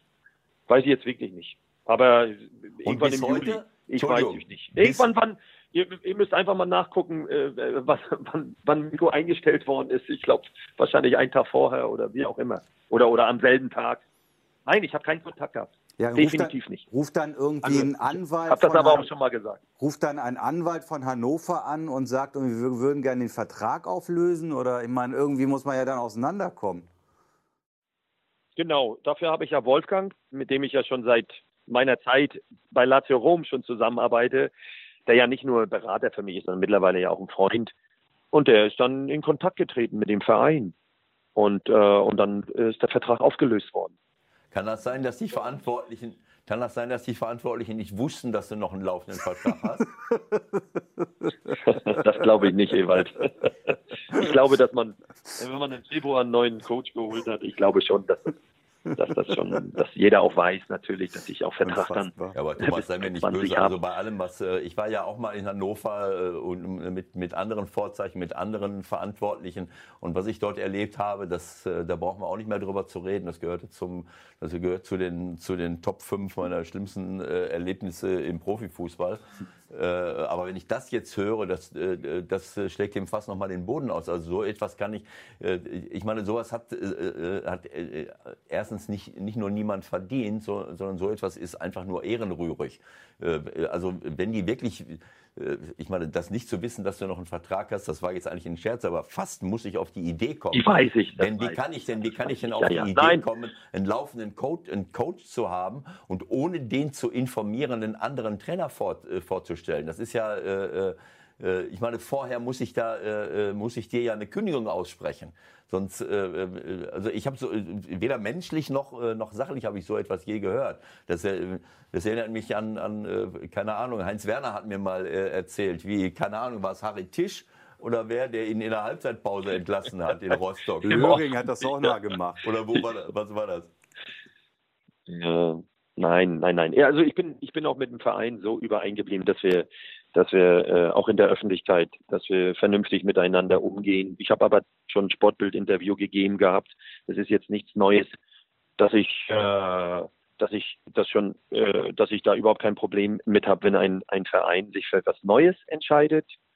Äh, ich habe nur ein Problem damit, äh, dass man einem Trainer, ich bin jetzt 53 Jahre alt und habe schon ein bisschen was erlebt im Fußball als Profi, äh, dass niemand äh, zum Hörer greift und, und, und, und dir das mal mitteilt. Also äh, Auch, na, auch das, nachträglich das finde nicht. ich. Auch nachträglich nicht. Nein, auch nachträglich. Nein, und äh, das zeigt ja eigentlich, äh, das ist schon ein bisschen, das ist, das ist, was du auch gesagt hast, das ist, äh, sowas gehört sich nicht. Also wenn, wenn schon, wenn schon äh, Martin Kind das nicht macht, äh, da kann ja Schlaudraff mal zum Hörer greifen, äh, weil der ist ja auch die letzten Wochen äh, ständig im Büro gewesen und ähm, da kann der ja mal dann äh, zum Hörer greifen oder wie auch immer.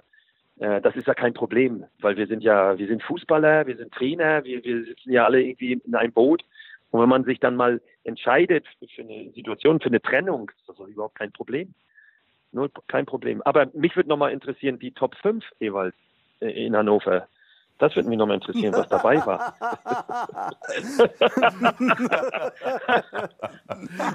Erzählst du mir das nächste Mal, wenn du mal nach Zypern kommst, äh, beim Genau. Bierchen dann. Ja, komm, das, eins musst du mindestens jetzt erzählen. Was meinst du jetzt mit? Also du willst alle Top 5 Ereignisse aus meiner Karriere hören? Nein, aus Hannover. Nein, ich habe hab, hab gesagt. Äh, äh, Nein. Was habe ich denn eigentlich gesagt eben? Dass das. Äh, ähm, äh, dass ich auch einiges äh, erlebt habe, aber das. Äh, genau. Nee, was ich erlebt habe in Hannover, glaube ich, ne, dass das zu den Top 5 äh, von, von äh, ja, vielleicht von sogar Top 3, wenn nicht sogar an erster Stelle liegt von, von Dingen, die ich so im, im, in, in dem Bereich erlebt habe. Aber das war eine ganz andere Situation seiner Zeit. Wir hatten, äh, äh, wann war das, die Saison äh, 2005, 2006 und ähm, es hat eine Dauerauseinandersetzung mit dem damaligen Sportdirektor gegeben. Ähm, das war, äh, der Ilja sich, hat sich damals überhaupt nicht korrekt verhalten, in, keinster Weise, anderthalb Jahre lang fast. Äh, und äh, ähm, naja, dann ist Martin Kind hat mich allein gelassen. Der ist dann äh, vor lauter Verzweiflung hat er sich kurz mal zurückgezogen und die, die Zeit hat Ilja Kenzig mit äh, seinen Leuten genutzt, äh, um mich dann so langsam an die Seite zu schieben. Das habe ich aber auch in meinem Buch wunderbar beschrieben. Äh, was da alles vorgefallen ist. Das kann man alles gar nicht bis ins kleinste Detail, aber äh, das, äh, ähm, das ist, ähm, ja, also das war ungeheuerlich, das habe ich auch vorher und nachher nicht nochmal erlebt. Vielleicht bei AEK Athen nochmal eine ähnliche Situation. Das war noch schlimmer, weil dort äh, interessierte Leute wollten, dass der Verein absteigt. Und, äh, und ich wurde äh, ich habe unglücklicherweise meinen Auftrag ernst genommen und habe gedacht, wenn du Punkte holst und du bleibst in der Liga, dann geht's weiter. Aber äh, dann wurde ich entlassen, weil der, weil der Klassenerhalt drohte. ja, das ist alles. Oh mein Gott. Es ist wirklich so gewesen. Also wir hätten noch einen Punkt, da hätten wir Klassenhalt, dann haben sie mich weggeschickt, weil sie absteigen wollten, denn in der ersten Liga äh, wären sie ihre Schulden nicht losgeworden. Deswegen ist AEK jetzt wieder wunderbar in der, in der Champions League äh, unterwegs, äh, weil sie mit einer neuen Steuernummer drei Jahre später, neue Steuernummer, äh, einfach, einfach so mal kurz in die dritte Liga, dann in die zweite, jetzt wieder in die erste. Also ich habe schon so ein paar Dinge erlebt, mhm. äh, aber ähm, selbst bei AEK haben sie mir das persönlich äh, gesagt dass, äh, dass niemand zum, äh, dass niemand, äh, das ist, das ist, das, ja. das ist keine Respektlosigkeit, sondern das ja. ist einfach, das, ist das gehört sich nicht, das ist ungehörig und das ist an, für mich an Respektlosigkeit nicht zu überbieten. Komm, wir sprechen jetzt noch mal über ein paar schöne ja. Themen. Wo wollen wir anfangen? Lass uns doch mal über den HSV vielleicht reden. Über was Schönes, genau. Lass uns doch über den HSV reden, als die Zeiten, als, als die Zeiten schön und gut waren. Als du den HSV übernommen hast und in die Champions League geführt hast. Hast du da äh, mit die besten Erinnerungen dran in deiner Karriere als Trainer? Äh, ja, äh, natürlich. Gerade weil ich, das war ja meine erste Station und dann äh, ein ganz junger Kerl, ich war 37, 38 Jahre alt. Und ähm, ja, und dann, wir haben äh, ja 4-4-2 Raute gespielt, äh, sehr offensiv, sehr erfolgreich. Die Jungs haben sich wiedergefunden da in dem System und sind dann auch irgendwie richtig aufgeblüht. Ne? Wir, wir haben sie ja auf 18 übernommen und, äh, und, und ja, irgendwie sind dann auch alle in der Zeit besser geworden. Ne? Wenn man dann so überlegt, so Van Beuten, auch, auch Bularus und dann Rafa van der Vaart kam aus Amsterdam, hatte nicht so gute zwei Jahre, ist dann der beste Spieler der Bundesliga geworden und Spieler sind dann nach Bayern gegangen, äh, sind dann äh, nach zu Chelsea gegangen. Äh, richtig gute Truppe, richtig klasse Charaktere, auch Persönlichkeiten wie Sergei Barbares, wie Paule Beinlich, Jarolin, also richtig gute Typen auch und die sich gefunden haben. Und äh, die, wir sind dann durch Europa marschiert mit dem UI Cup, Vorbereitung, UI Cup, äh, erfolgreich gewesen, dann Finale Valencia gespielt und dann in die Europa League nachher reingegangen gegen, mit dem Kopenhagen-Spiel. Also alles passte so irgendwie. Und dann ist es ja oft so, Ewald weiß das, dann fängt man natürlich an, weiter zu träumen. Dann werden die besten Spieler verkauft. Äh, ist ja klar, wenn man viel Geld kriegt, kriegt nicht dieselben Spieler. Äh, und, und, und dann ist es irgendwann auch wieder in die andere Richtung gegangen. Aber es war einfach eine schöne, eine schöne Zeit, weil es war Euphorie. Äh, die Stadt hat geboomt, äh, Fußball. Es war toll, wir haben tolle Spiele absolviert. Wir haben das erste Mal in 23 Jahren in München gewonnen. Wir haben Bayern München zu Hause geschlagen. Also es waren tolle, tolle Momente. Und dann, als wir dann Champions League spielen mussten und äh, Spieler natürlich auch weggegangen sind, dann kam Bundesliga und Champions League und wie viele Vereine dann hatten auch viele Probleme mit Verletzungen, haben, unsere Hausaufgaben in der Bundesliga nicht gemacht. Und äh, so ist das dann zustande gekommen. Und ja, aber es war wirklich sehr, sehr positiv. Es war eine tolle Zeit mit tollen Jungs, richtig gut. Jeder wusste, was er im Verein äh, zu tun hatte. Und das hat sich dann irgendwann nachher ein bisschen äh, verändert. Und äh, ja, und ja, und jetzt hoffen wir natürlich alle. Äh, ich denke, dass der HSV in sehr, sehr guten Händen ist. Mit, mit Dieter, mit Dieter Hecking und auch mit Jonas Bold, äh, dass, dass sie jetzt auch wieder nach oben kommen. Ne? Und solche Spiele hier wie jetzt am Wochenende, klar spielst du auch mal auswärts unentschieden. Es ist nicht einfach in diesen Stadien zu spielen. Ewald äh, weiß das da. Ich habe zweite Liga noch nicht mitgemacht, äh, aber ich sehe das im Fernsehen, äh, was da wie die Post abgeht, wie stark zweite Liga ist. Boah, und das ist, das ist schon eine Mammutaufgabe, weil jeder jagt ja den HSV und auch Stuttgart. Also das ist, da brauchst du schon eine gute Stabilität und ich, ich wünsche es einfach allen. Und jetzt bin ich ja wieder da am 13. Oktober beim Abschiedsspiel von Rafa van der Vaart. Ich sitze auf der Bank. Da bin ich, fühle ich mich wieder ein bisschen wie zu Hause. Also es wird nochmal ein Highlight. Bist, bist du mit dem Herzen richtig dabei beim HSV, kann man das so sagen? Immer, immer, ist ja klar. Aber auch mit meinen anderen Vereinen. Ne? Jetzt, ich gucke immer, was Hansa Rostock auch macht. Ich gucke gerne, äh, was in Hamburg abläuft und äh, es, es wäre einfach schön für, für die Stadt, wenn man wieder wieder erstklassig, der, der HSV gehört da einfach rein. Und äh, ist einfach so. Ich fieber immer mit, ich gucke mir die Spiele an, so wenn es geht. Ich habe ja äh, hier auch mein Sky Go dabei. Ich kann das überall sehen. Ich kann alles empfangen. Ich habe deutsches Fernsehen. Also von daher verfolge ich das natürlich alles ganz, ganz genau, auch wenn ich schon viele Jahre raus bin. Ja, das heißt, du hast, äh, du hast ja beim HSV ähm, gespielt, äh, ähm, wenn ich das richtig sehe, sogar zweimal, ne? Mhm. Äh, ja. So, und dann hast du die U19 äh, übernommen, die zweite Mannschaft, die erste Mannschaft. Also das, da hast du natürlich schon eine große Verbindung. Aber du hast natürlich auch eine Verbindung zu Hansa. Ich habe das gesehen, dass du, dass du als Junior schon einige Jahre dort warst, mit, äh, mit, äh, ähm, ja, mit 13 Jahren eigentlich schon dahin gekommen bist. Und mit 17 ja. bist du schon in die erste Mannschaft ja. gekommen, richtig? Genau. Wie ist das mhm, denn Richtig. dann passiert? Ähm, ähm, lass uns da noch mal, äh, ich, ich weiß nicht, ob das ein schönes oder, oder wie du das, wie du ein Kapitel ist, weil Michael möchte ja jetzt mit dir nur über schöne Sachen reden. ähm, aber zwei, äh, von 83 bis, 86, äh, äh, bis 86 warst du bei Hansa äh, und da warst du ja, ja gerade mal 20 Jahre alt. Ne? Und dann wechselst du nach BFC genau. Dynamo. Ähm, äh, muss ich da mhm. auf die Idee kommen, dass Erich Mielke ähm, äh, aus Bielefeld, aus Berlin den, FDG, den FDGB-Vorsitzenden Harry Tisch angerufen hat und gesagt hat, so, der, der muss jetzt rüberkommen. Oder wie war das? Ja, du kennst dich ja auch ein bisschen aus äh, in Rostock. Du hast ja auch einen guten Namen da oben. Ähm, nein, Ewald, also äh, das war wirklich so. Ich bin jetzt nicht delegiert worden, äh, sondern ich wollte, wir sind abgestiegen mit Hansa Rostock und ich war Nationalspieler. Ich hatte ein Spiel für die Nationalmannschaft schon bestritten und ich kannte natürlich alle alle Jungs. Ich, mit Enki Thom bin ich aufgewachsen in allen äh, in allen Junioren-Nationalmannschaften. Ja, ja. Das war mein bester Freund. Ja. Und dann kam natürlich dazu, ich konnte meine Armeezeit, dadurch, dass ich drei Jahre Fußball gespielt habe, entweder bei Dynamo Dresden oder bei BFC Dynamo, äh, konnte ich meine, meine Armeezeit natürlich rumbekommen. Das war natürlich auch ein Punkt. Und und äh, der Weg nach Maltin zu meinen Eltern von Berlin war jetzt nicht so groß, als wenn ich jetzt nach Dresden gegangen wäre oder nach Magdeburg. Und ähm, viele, ähm, viele sind in Rostock geblieben, weil sie natürlich oben an der Ostsee bleiben wollen. Der Verein ist ein, ein fantastischer Verein.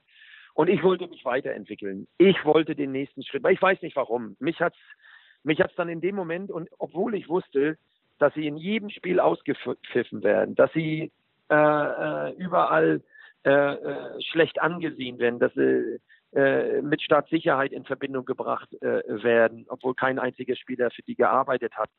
Und ich habe mich trotzdem dafür entschieden. Und ich weiß noch, mein erstes Spiel, Ewald, du weißt, du kennst das Ostseestadion, 28.000 Zuschauer. Ich war 20 Jahre alt, als ich wieder zurückgekommen bin. Und äh, 19 Minuten lang haben sie Doldo Arschloch gerufen. Und das war, das war schon sehr, sehr, äh, sehr, sehr bitter. Äh, zumal meine Eltern im Stadion gesessen haben. Mutter hat bitterlich geweint. Wieso? Wie bis ich dann in der 19. Spiel? Ich denke, ich denke, die sind abgestiegen. Nee, nee, die waren in der ersten Du hast Liga. gesagt, Rostock wäre Naja, die sind als, als Hansa, als Hansa Rostock dann wieder in die erste Liga kam, bin ich mit dem BFC dann wieder nach Rostock. Und äh, ein Jahr später. Und dann, äh, dann habe ich da gespielt. Äh, habe ich dann da gespielt, 87 äh, äh, und äh, ja und habe dann irgendwie nach 19 Minuten habe ich den Ball dann in die lange Ecke eingebombt und dann war das da. Für mich war das äh, auch so zu sehen, äh, gehst du jetzt unter oder oder oder oder oder zeigst du ähm, zeigst du dich auf dem Platz? Und das war ein ganz wichtiger Moment, den ich nachher später auch mitnehmen konnte, äh, als ich in Italien gespielt habe oder sonst wo, dass ich, dass ich mich dieser Situation gestellt habe und vor allen Dingen auch noch Leistung abgerufen habe. Und äh, das war für mich ein ganz wichtiger Punkt. Und äh, es war kein schönes Erlebnis, aber ähm, ja, so war das, so war das damals. Und da musste ich Du warst natürlich auch in einer fantastischen. Verfassung. Ich meine, äh, äh, Andi Thom äh, hat es ja dann auch, äh, oder Ulf Kirsten, die dann Genau. nach Leverkusen gegangen sind, die haben es ja alle Ja. bewiesen. Aber du warst natürlich einer der besten Ja. deutschen Stürmer überhaupt, mit deiner Schnelligkeit, mit deiner Technik, Beidfüßigkeit, Torgefahr. Das Genau. war natürlich, äh, das war für uns alle hier, äh, hier im Westen natürlich eine Sensation, euch zu sehen, wie ihr dort äh, ausgebildet worden seid und, und wie ihr hier rüberkamt, Ja. was du für eine Leistung gebracht hast. Und diese, dass du bei BFC da diese, diese Leistung gebracht hast, hat natürlich auch dazu geführt, dass du dann direkt äh, zu dem Zeitpunkt war der HSV ja auch äh, ein absoluter Topverein und, äh, äh, und dann kommst du nach Lazio. Ich meine, das ist ja, ja, das war damals ja nichts Normales. Dann sind ja nur die absoluten Top-Spieler äh, genommen worden. Ne? Lass uns doch noch mal ganz kurz gucken, Ja. wie die, lass uns doch mal ganz kurz gucken, wie die Verpflichtung zum HSV abgelaufen ist, weil da gab es ja bestimmt auch andere Möglichkeiten in der Bundesliga, oder? Mm, Ja, ich habe ja, also erstmal war das ja totales Neuland äh, für mich. Ne? Sind natürlich auch viele gekommen, die uns dann anbieten wollten. Äh, viele Angebote, ich kann mich erinnern, Olympique Lyon. Ich war auch in Dortmund, habe mich da damals auch getroffen. Äh, Horst Köppel, Michael Mayer, äh, waren alle da. Wir haben uns da im Lennhof äh, getroffen. Das war nach Äh, der Wende Wohngegenden direkt, ne? angeguckt. Nach der Wende direkt, ne? Wie bitte? Das war 19. Nach der Wende genau. Ja, genau. Das war dann, das war dann nach dem, also nach dem letzten Spiel. Das war dann nicht direkt 89, sondern das war dann schon äh, 90. Äh, da bin ich dann mal äh, rüber, bin ich dann mal rüber, rüber äh, geflogen, bin abgeholt worden in Köln am Flughafen, habe mir das alles in Dortmund angeguckt. Und dann ist Hamburg nochmal reingekommen, ne, die mich dann bei irgendeinem äh, Hallenturnier nochmal gesehen haben, auch in Berlin. Uwe Seeler war da drin mit seiner Traditionsmannschaft und der hat gesagt, ihr müsst unbedingt den Jungen holen. Harry Beere, Uwe Seeler, die ganzen alten HSV-Legenden. Und äh, ja, und ich hatte dann Glasgow Rangers, hatte nochmal angefragt und ich wollte aber gerne in die Bundesliga. Ich wollte nicht ins Ausland. Was soll ich im Ausland? Ich wollte gerne in die, in die Bundesliga. Und dann ist das, war das die richtige Entscheidung mit Buxtehude zusammen, äh, dann äh, nach, nach, äh, nach Hamburg zu gehen. Und äh, ja, dann bin ich Nationalspieler geworden und dann habe ich natürlich alle kennengelernt bei der Nationalmannschaft, die alle in Italien gespielt haben. Es waren zehn Nationalspieler in Italien. Es war die Zeit damals, alle wollten gerne in Italien spielen. Ja, und dann habe ich Glück gehabt. Also das Pech von Paul Gascoigne war eigentlich mein Glück, weil du hast damals nur drei Ausländer gehabt und äh, der hatte sich ganz, ganz schwer verletzt. Den wollten sie eigentlich holen und äh, der hat sich sehr schwer verletzt im FA Cup Finale, Kreuzband gerissen und äh, und dann ist der ist der Manager nach Hamburg gekommen, Carlo Regalia damals von Lazio und dann ist das ziemlich schnell gegangen. Ja, Ja, da hast du ich weiß noch, wie Didi Beiersdorfer damals im Flugzeug mit mir gesessen und gesagt, frag mal, ob sie noch einen Platz frei haben. Er wollte eigentlich gerne mitkommen. das war ganz, das war ganz, das war ganz cool. Wir sind zum, wir sind zum Länderspiel. Ich glaube, wir sind zur Nationalmannschaft geflogen nach Frankfurt. Das war mein erstes Länderspiel gegen Russland. Und da saß ich mit Didi im Flugzeug und ich glaube, der Manager war auch mit dabei, weil der hat sich das Spiel vorher angeguckt. Wir haben gegen St. Pauli zu Hause gespielt, das Derby gespielt, 1991. Und da war der im, im Stadion, ich glaube, das war im Mai. Ich glaube, wir haben 5-0 gewonnen. Ich habe 2-0 Kopfballtor, weil ich habe ja? Kopfballtore gemacht. Und Sag noch Und mal dann ganz kurz der- das Ergebnis, der- Thomas. 5-0 Thomas, gewonnen gegen der- St. Pauli, da musst du nicht, äh, da ist so bestimmt ein. Hast dich ver- da, da hast du eine Erinnerungslücke. ja, ja, der, ne? der, der Manager hat gesagt, der hat zu Wolfgang gesagt, Wolfgang war auch im Stadion. Wenn du mit dem nicht bringst, mache ich nie wieder ein Geschäft mit dir. Was hat er gesagt? wenn du mir den Spieler nicht bringst, dann mache ich kein Geschäft mehr mit dir. Ja, richtig. Das, das war berechtigt. Ja, der wollte das der wollte mich dann unbedingt holen und dann ist das ja auch dann sind ja die Verhandlungen losgegangen und äh, bin dann auch äh, rübergeflogen nach Rom und Jürgen Hunke war ja damals noch Präsident und dann hat der Verein äh, ja äh, hat ja finanzielle Schulden gehabt und dann Gott sei Dank ähm, konnte man das Geld verwenden, um, um, um dann auch den Verein auch wieder auf, auf gesunde Füße zu stellen. Du hast, ja den, du hast ja den Verein sozusagen gerettet und saniert damals. Wenn man das jetzt mit heute in Relation setzt, das sind, glaube ich, dann siebeneinhalb Millionen Euro ungefähr. Da kriegst du heute nicht mal mehr einen Linksverteidiger aus Belgien für, aus der zweiten Liga. Äh, wie, wie nimmst du diese ganze Entwicklung so wahr? Oh ja, das ist schon, das ist schon, ja, ist schon atemberaubend, was da abläuft. Wie, wie viel Gelder mittlerweile im Fußball sind. Wenn man sich mal überlegt, ein Spieler ist 222 Millionen Euro wert. Wie, wie, wie geht denn sowas? Also, wir haben ja geniale Fußballer auch früher gehabt wenn man so überlegt, was müsste denn so ein, so so ein Rummenigge oder Gerd Müller oder Beckenbauer, was die, was da, die, die, die irgendwie, Andi Möller ist, glaube ich, für drei Millionen irgendwie nach Italien gewechselt oder so. Also, und meine 17 Millionen damals oder 16 äh, D-Mark damals, das war ja unglaublich, unglaublich viel, viel Geld. Und heutzutage ist auch heute noch. Äh, ich bin Geld ja froh, eigentlich. dass auch die Jungs gutes Geld, ja, und dass die gutes Geld verdienen. Und aber äh, man muss wirklich aufpassen, dass man äh, nicht Durchschnittsspielern äh, das Geld hinterherwirft. Äh, die Topspieler, das finde ich, finde ich korrekt, wenn die gutes Geld verdienen, aber ähm, da muss man echt aufpassen, weil das ist ja, das geht ja in, in, in Regionen, es wird immer weiter auseinandergehen. Also ich glaube, irgendwann werden Mannschaften äh, überhaupt gar keine Rolle mehr spielen, auch in der, in der eigenen Liga. Irgendwie, du hast gar keine Chance, mal irgendwie oben reinzustoßen, auch international. Das ist ja Wahnsinn. Die machen das jedes Jahr untereinander aus und werden immer reicher und reicher. Ich, ich, ich, ich weiß ich nicht. Also das ist, schon, es gibt ja kein Ende. Es ist ja nichts, nichts herzusehen, was da Spieler für 130, 40 Millionen, Wahnsinn, 19-Jährige. Boah, das ist, das ist schon Wahnsinn. Also ich weiß auch nicht, ob jeder Fan das mehr so nachvollziehen kann. Äh, da muss man wirklich aufpassen.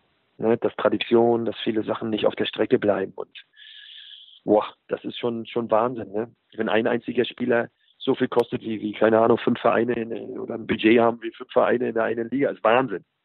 Das ist schon unglaublich. Also, wie, wie, ist das jetzt für euch ganz konkret? Ist das für euch ganz konkret dann auch ein Problem, Leute zu bekommen? Also habt, seid ihr auch phasenweise dann chancenlos, Spieler zu verpflichten?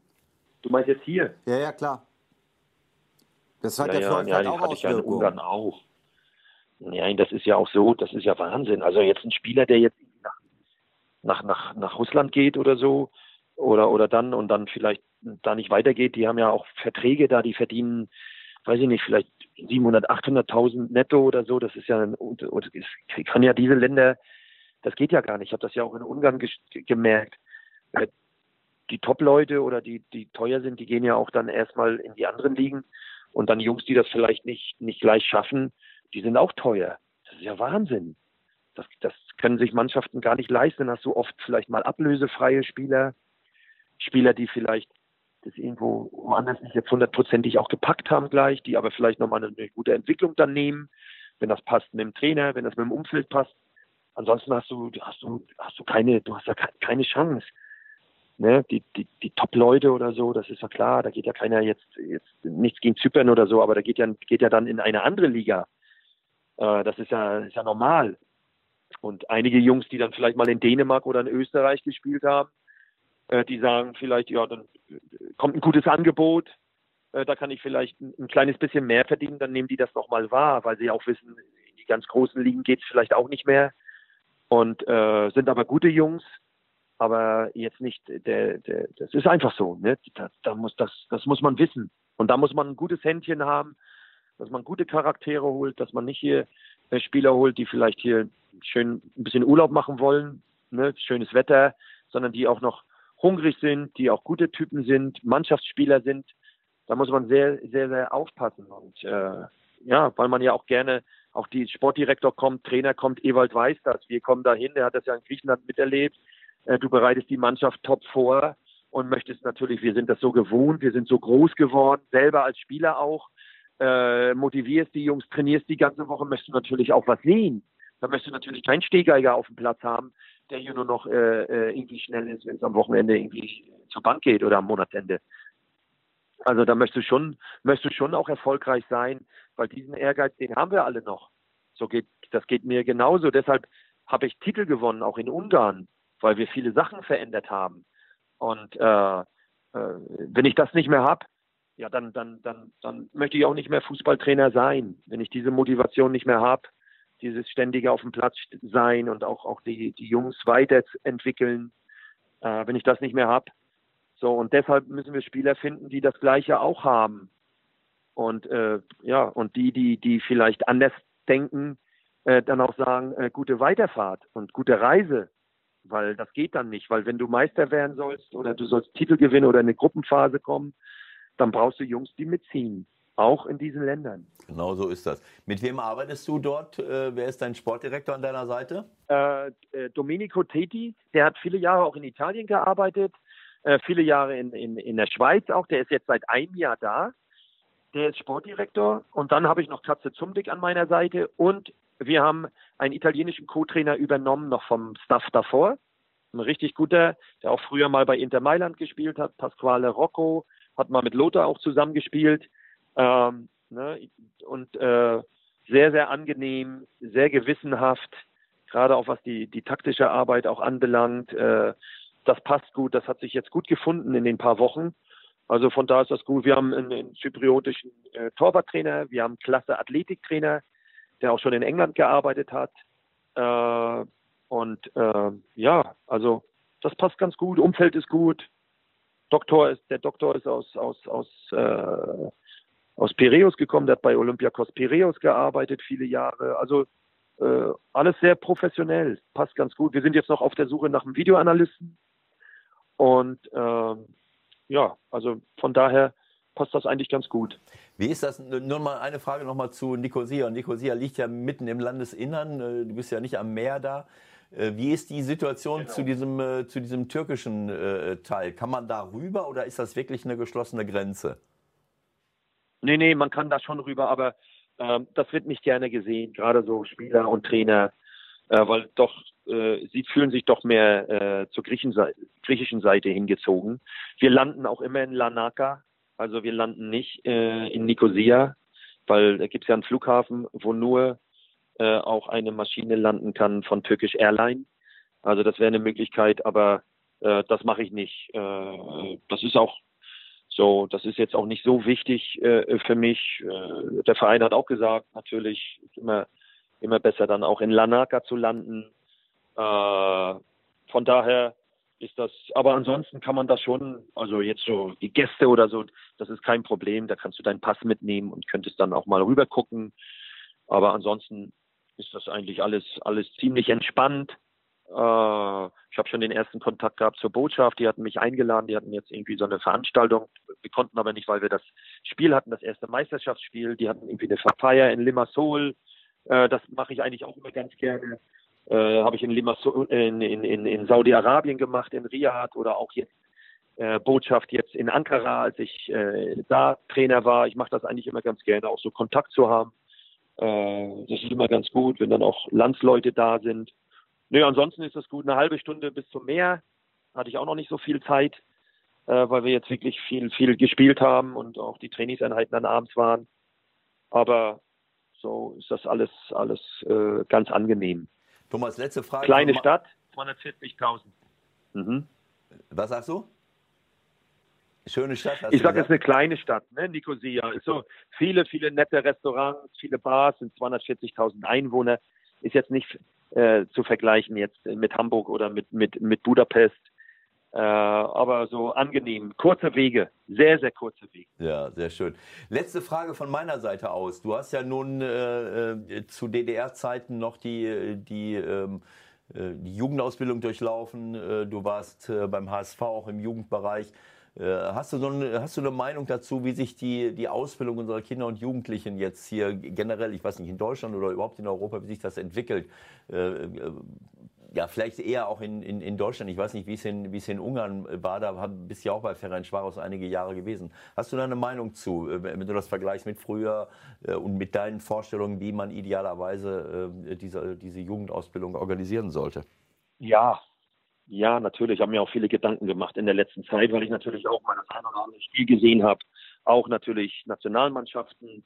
Wir haben mitgekriegt, dass England uns so ein bisschen den, den Rang abgelaufen hat. Ähm, Mehmet Scholl hat damals ja mal gesagt, wir können alle äh, viele Systeme äh, äh, bespielen, äh, aber uns fehlt ein bisschen die Individualität. Und das ist das, was mir so ein bisschen fehlt. So diese, diese 1-1-Situation im, im Schlaf äh, auflösen. Ich merke das ja auch, habe ja jetzt auch ein paar, paar Monate in der Bundesliga gearbeitet. Äh, natürlich wird viel kombiniert und Positions, Position gehalten und so. Aber mir fehlen diese Riberies so ein bisschen. Mir fehlen diese Robben so ein bisschen. So die 1-1-Situation auflösen, um wieder den nächsten Spieler auch frei zu spielen. Ähm, natürlich brauchst du auch äh, äh, perfekte Passgeber. Du brauchst Stabilität. Nicht jeder kann äh, drei, 370 oder 360 über 30 Meter sprinten und dann auch noch überragend am Ball sein. Aber da müssen wir wieder hinkommen, dass wir individuell arbeiten, dass wir Jungs äh, das Trippeln nicht verbieten, dass wir Jungs, die vielleicht auch mal ein Übersteiger zu viel machen, nicht bestrafen, äh, indem man sie vielleicht dann noch auf eine andere Position setzt oder vielleicht gar nicht spielen lässt, sondern dass das wieder mehr gefördert wird. Natürlich neben dem Passspiel, was ja tägliches Training auch ist, weil das ist ja das, was du auch im Spiel brauchst. Und ich denke auch, dass wir wieder auch Spieler, äh, Spieler brauchen, Ewald, nicht weil du jetzt im Studio sitzt, aber die eine eigene Meinung haben, die auch mal anecken, die nicht so äh, äh, genau wissen, was sie sagen, sondern auch, auch Leute haben, die genau das äh, widerspiegeln, das, was sie auf dem Platz dann auch zeigen, dieses Freche, dieses Unberechenbare, dieses äh, äh, ja, Persönlichkeiten, die eine eigene Meinung haben, die auch mal anecken, die auch mal frech sind, die vielleicht auch mal zu spät kommen, und die nicht gleich dann vor versammelter Mannschaft bestraft werden, weil wir ja gerade in Deutschland Ordnung und Disziplin so ganz groß ranhängen. Alles gut. Aber das ist wichtig, dass wir in Zukunft auch wieder so, so Persönlichkeiten haben. Persönlichkeiten, richtige Persönlichkeiten haben, die dann auch den Unterschied wieder auf dem Platz machen. Und, äh, und da müssen wir, müssen wir wirklich auch im Nachwuchsbereich, müssen wir da wieder, wieder mit anpacken. Ich habe mich jetzt gefreut, dass jetzt die, die, die, die Akademie wird jetzt eröffnet, da auch in Frankfurt oder ne, ist jetzt, äh, ist jetzt ein wichtiger Meilenstein, auch DFB, da werden ja auch viele, die, die ganzen Talente werden ja da zusammenkommen. Trainer werden weiter ausgebildet werden, äh, Zusammenhalt gefördert werden. Also ganz, ganz wichtige Sachen, die ich damals im Osten erlebt habe im Internat. Ich habe zweimal am Tag trainieren dürfen. Es war sehr, sehr hart neben der Schule. Ich konnte morgens mein Athletiktraining machen und nachmittags mein, mein technisch-taktisches mit einer Top-Ausbildung. Ich bin meinen mein Trainern in Rostock sowas von dankbar, äh, die sich da äh, so eingegeben haben. Wir haben Tagebücher schreiben müssen, mussten uns selbst äh, Noten geben. Wir mussten schreiben, ob das, ob das gut ist in, in, in der Taktik, in der Technik, im Kopfballspiel. Wir mussten uns selbst einschätzen. Also wir haben das gelernt auch kritisch miteinander und mit uns selbst auch umzugehen. Und das wurde natürlich dann auch präsentiert von den Trainern, wo man sich auch natürlich selber mal falsch eingeschätzt haben und die gesagt haben, was hast du eigentlich für eine Einschätzung von dir? Viele, viele Sachen. Ja, und das war wichtig. Für meine Karriere war das sehr, sehr wichtig, weil ich bin nie abgehoben. Ich habe nie gedacht, oh, jetzt, ich bin jetzt ein guter Kicker, ich kann an zwei vorbeidribbeln und bin jetzt schon äh, irgendwie richtig gut dabei. Und ja, und diese Sachen wieder fördern, äh, mit den Top-Bedingungen, die wir überall in den Vereinen haben, äh, das ist schon wichtig. Also mich darf keiner falsch verstehen. Jeder muss wissen, er im 4-4-2 und im 4-3-3 und Raute und flach und so, äh, was er da machen muss. Aber bitte nicht vergessen, die Individualität, dass die nicht auf der Strecke bleibt, finde ich. Ja, Thomas, mir fällt dazu ein, ähm, das ist schon ziemlich lange her, da war ich mal beim 1. FC Köln beim Training, da war Bernd Schuster Trainer. Das war der beste Kicker auf dem Platz bei der Trainingseinheit. Äh, wie geht dir das äh, ja. mit deinem jetzigen Kader? Hast du da manchmal auch das ein oder andere Mal so einen Gedanken, hm, das wird vielleicht nichts mehr? Oder, oder wie siehst du das dann? Weil von der Qualität ist es sicherlich nicht so, ja, dass da alle ganz oben dabei ja, sind. Das sehen, ja, das sehen wir schon sehr, sehr früh. Also äh, äh, man hat ja ein Auge für gewisse Situationen, ne? ob einer auch ein bisschen äh, schnell denkt, ob einer auch äh, ja dann auch schnell Entscheidungen trifft, das sehen wir schon als Trainer. Ne? Ob das reicht jetzt für zweite Liga oder erste Liga oder ob man vielleicht auch mal dem einen oder anderen sagen muss, es reicht nicht für ganz oben. Das bekommt, das bekommt man schon mit. Man sieht ja die Abläufe. Aber äh, was man gesehen hat auch in den Jahren, dass viele Jungs sich immer auch weiterentwickeln, natürlich durch Spiele. Ich habe damals das Glück gehabt, dass ich Trainer hatte, die an mich geglaubt haben, die mir auch die Chance gegeben haben, auch wenn ich vielleicht mal dann mal nicht so gut gespielt habe. Und das ist wichtig, dass man dann auch an die Jungs glaubt und die Jungs natürlich dann auch äh, den nächsten Schritt machen müssen, ganz klar. Und das hängt natürlich dann von jedem selber auch ab, aber auch vom Trainer, der natürlich dann auch sieht, ne, reicht das mit der Dynamik, Reicht das mit der Power? Reicht das von der Einstellung? Ab und zu muss man den einen oder anderen mal pushen. Guck, das beste Beispiel ist doch der Harit jetzt von Schalke. Zwei schwere Jahre hinter sich. Äh, und jetzt auf einmal, jetzt auf einmal geht er ab in der Bundesliga. Jeder wusste vorher auch, dass er ein guter Kicker ist. Aber im Umfeld bei ihm war nicht immer alles so okay. Es sind viele Sachen nicht gut abgelaufen. Und äh, es muss nicht immer am Trainer liegen. Ja, weil äh, manchmal braucht man dann auch mal als junger Spieler mal eine Phase, wo man dann wirklich, wo es mal Klick macht. Entweder geht's jetzt runter oder es geht, ich muss jetzt mal, das muss in die andere Richtung gehen. Ne? Es ist schön, dass er jetzt gerade jetzt bei, bei Wagner äh, so auch performt äh, und, äh, und vielleicht in den, in, den, in den Stationen davor lief es nicht so gut, weil er vielleicht tief, weil da tiefgründigere Sachen waren. Und ja, und, und deshalb, man, manchmal braucht man auch ein bisschen Glück bei dem einen oder anderen Spieler. Aber bei dem Spieler hat man ja schon gesehen, dass er auf hohem Niveau spielen kann. Es war ja nur eine Sache, äh, eine mentale Sache. Und bei anderen Spielern sieht man aber auch, es reicht einfach nicht aus. Michael. Und das ist, ich glaube, wir haben die Erfahrung, auch, auch Ewald, dass man das schon sieht, oh, nach einer Weile, okay, zweite Liga, hohes Level, mh, hm, vielleicht, vielleicht doch eher äh, vielleicht die dritte Liga ist besser oder manchmal bei dem einen oder anderen auch noch weiter runter. Also das kriegt man schon mit als Trainer. Irgendwann. Okay, ja. Thomas, dann würde ich sagen, entlassen wir dich. Äh, war, war, eine schöne Zeit. Ich bin ehrlich gesagt jetzt echt gespannt auf Donnerstag. Also wenn ihr da auftritt in Sevilla, die Kollegen von Dazone werden das bestimmt irgendwo abbilden. Da muss man nur den richtigen Kanal finden und dann gucken wir mal, was ihr da so treibt in Thomas, Sevilla. Thomas, herzlichen Dank, dass du dir die Zeit genommen hast und auch danke für deine offenen, ehrlichen und äh, auch kompetenten äh, Aussagen, auch jetzt zum, zur Nachwuchsförderung und zum Fußball generell. Hat mir sehr gut gefallen und ich wünsche dir, wir wünschen dir sicherlich alles, alles Gute für die Meisterschaft dort, für, aber auch für die Euroleague-Spiele, auch wenn das jetzt nicht gut gestartet ist, aber ähm, jetzt in Sevilla könnte er was fürs Torverhältnis tun. Vielen Dank, hat Spaß gemacht. Bis bald. Ja, wir alles hören Gute. uns, Thomas. Ne? Danke erstmal. Bis bald, Thomas. Alles Gute. Ne? Danke. Schöne Grüße. Gut, ciao, ciao. Ja, tschüss, tschüss, ciao, ciao. Tschüss. So, geschrieben mit Thomas sind wir durch. Du hast ja schon angekündigt, was wir nächste Woche vorhaben. Dann hoffen wir, dass das auch klappt mit Christian Streich. Das wäre schon eine schöne Sache. Und ansonsten die Woche, gucken wir ein bisschen Champions League auch? Auf jeden Fall. Champions League, Euroleague.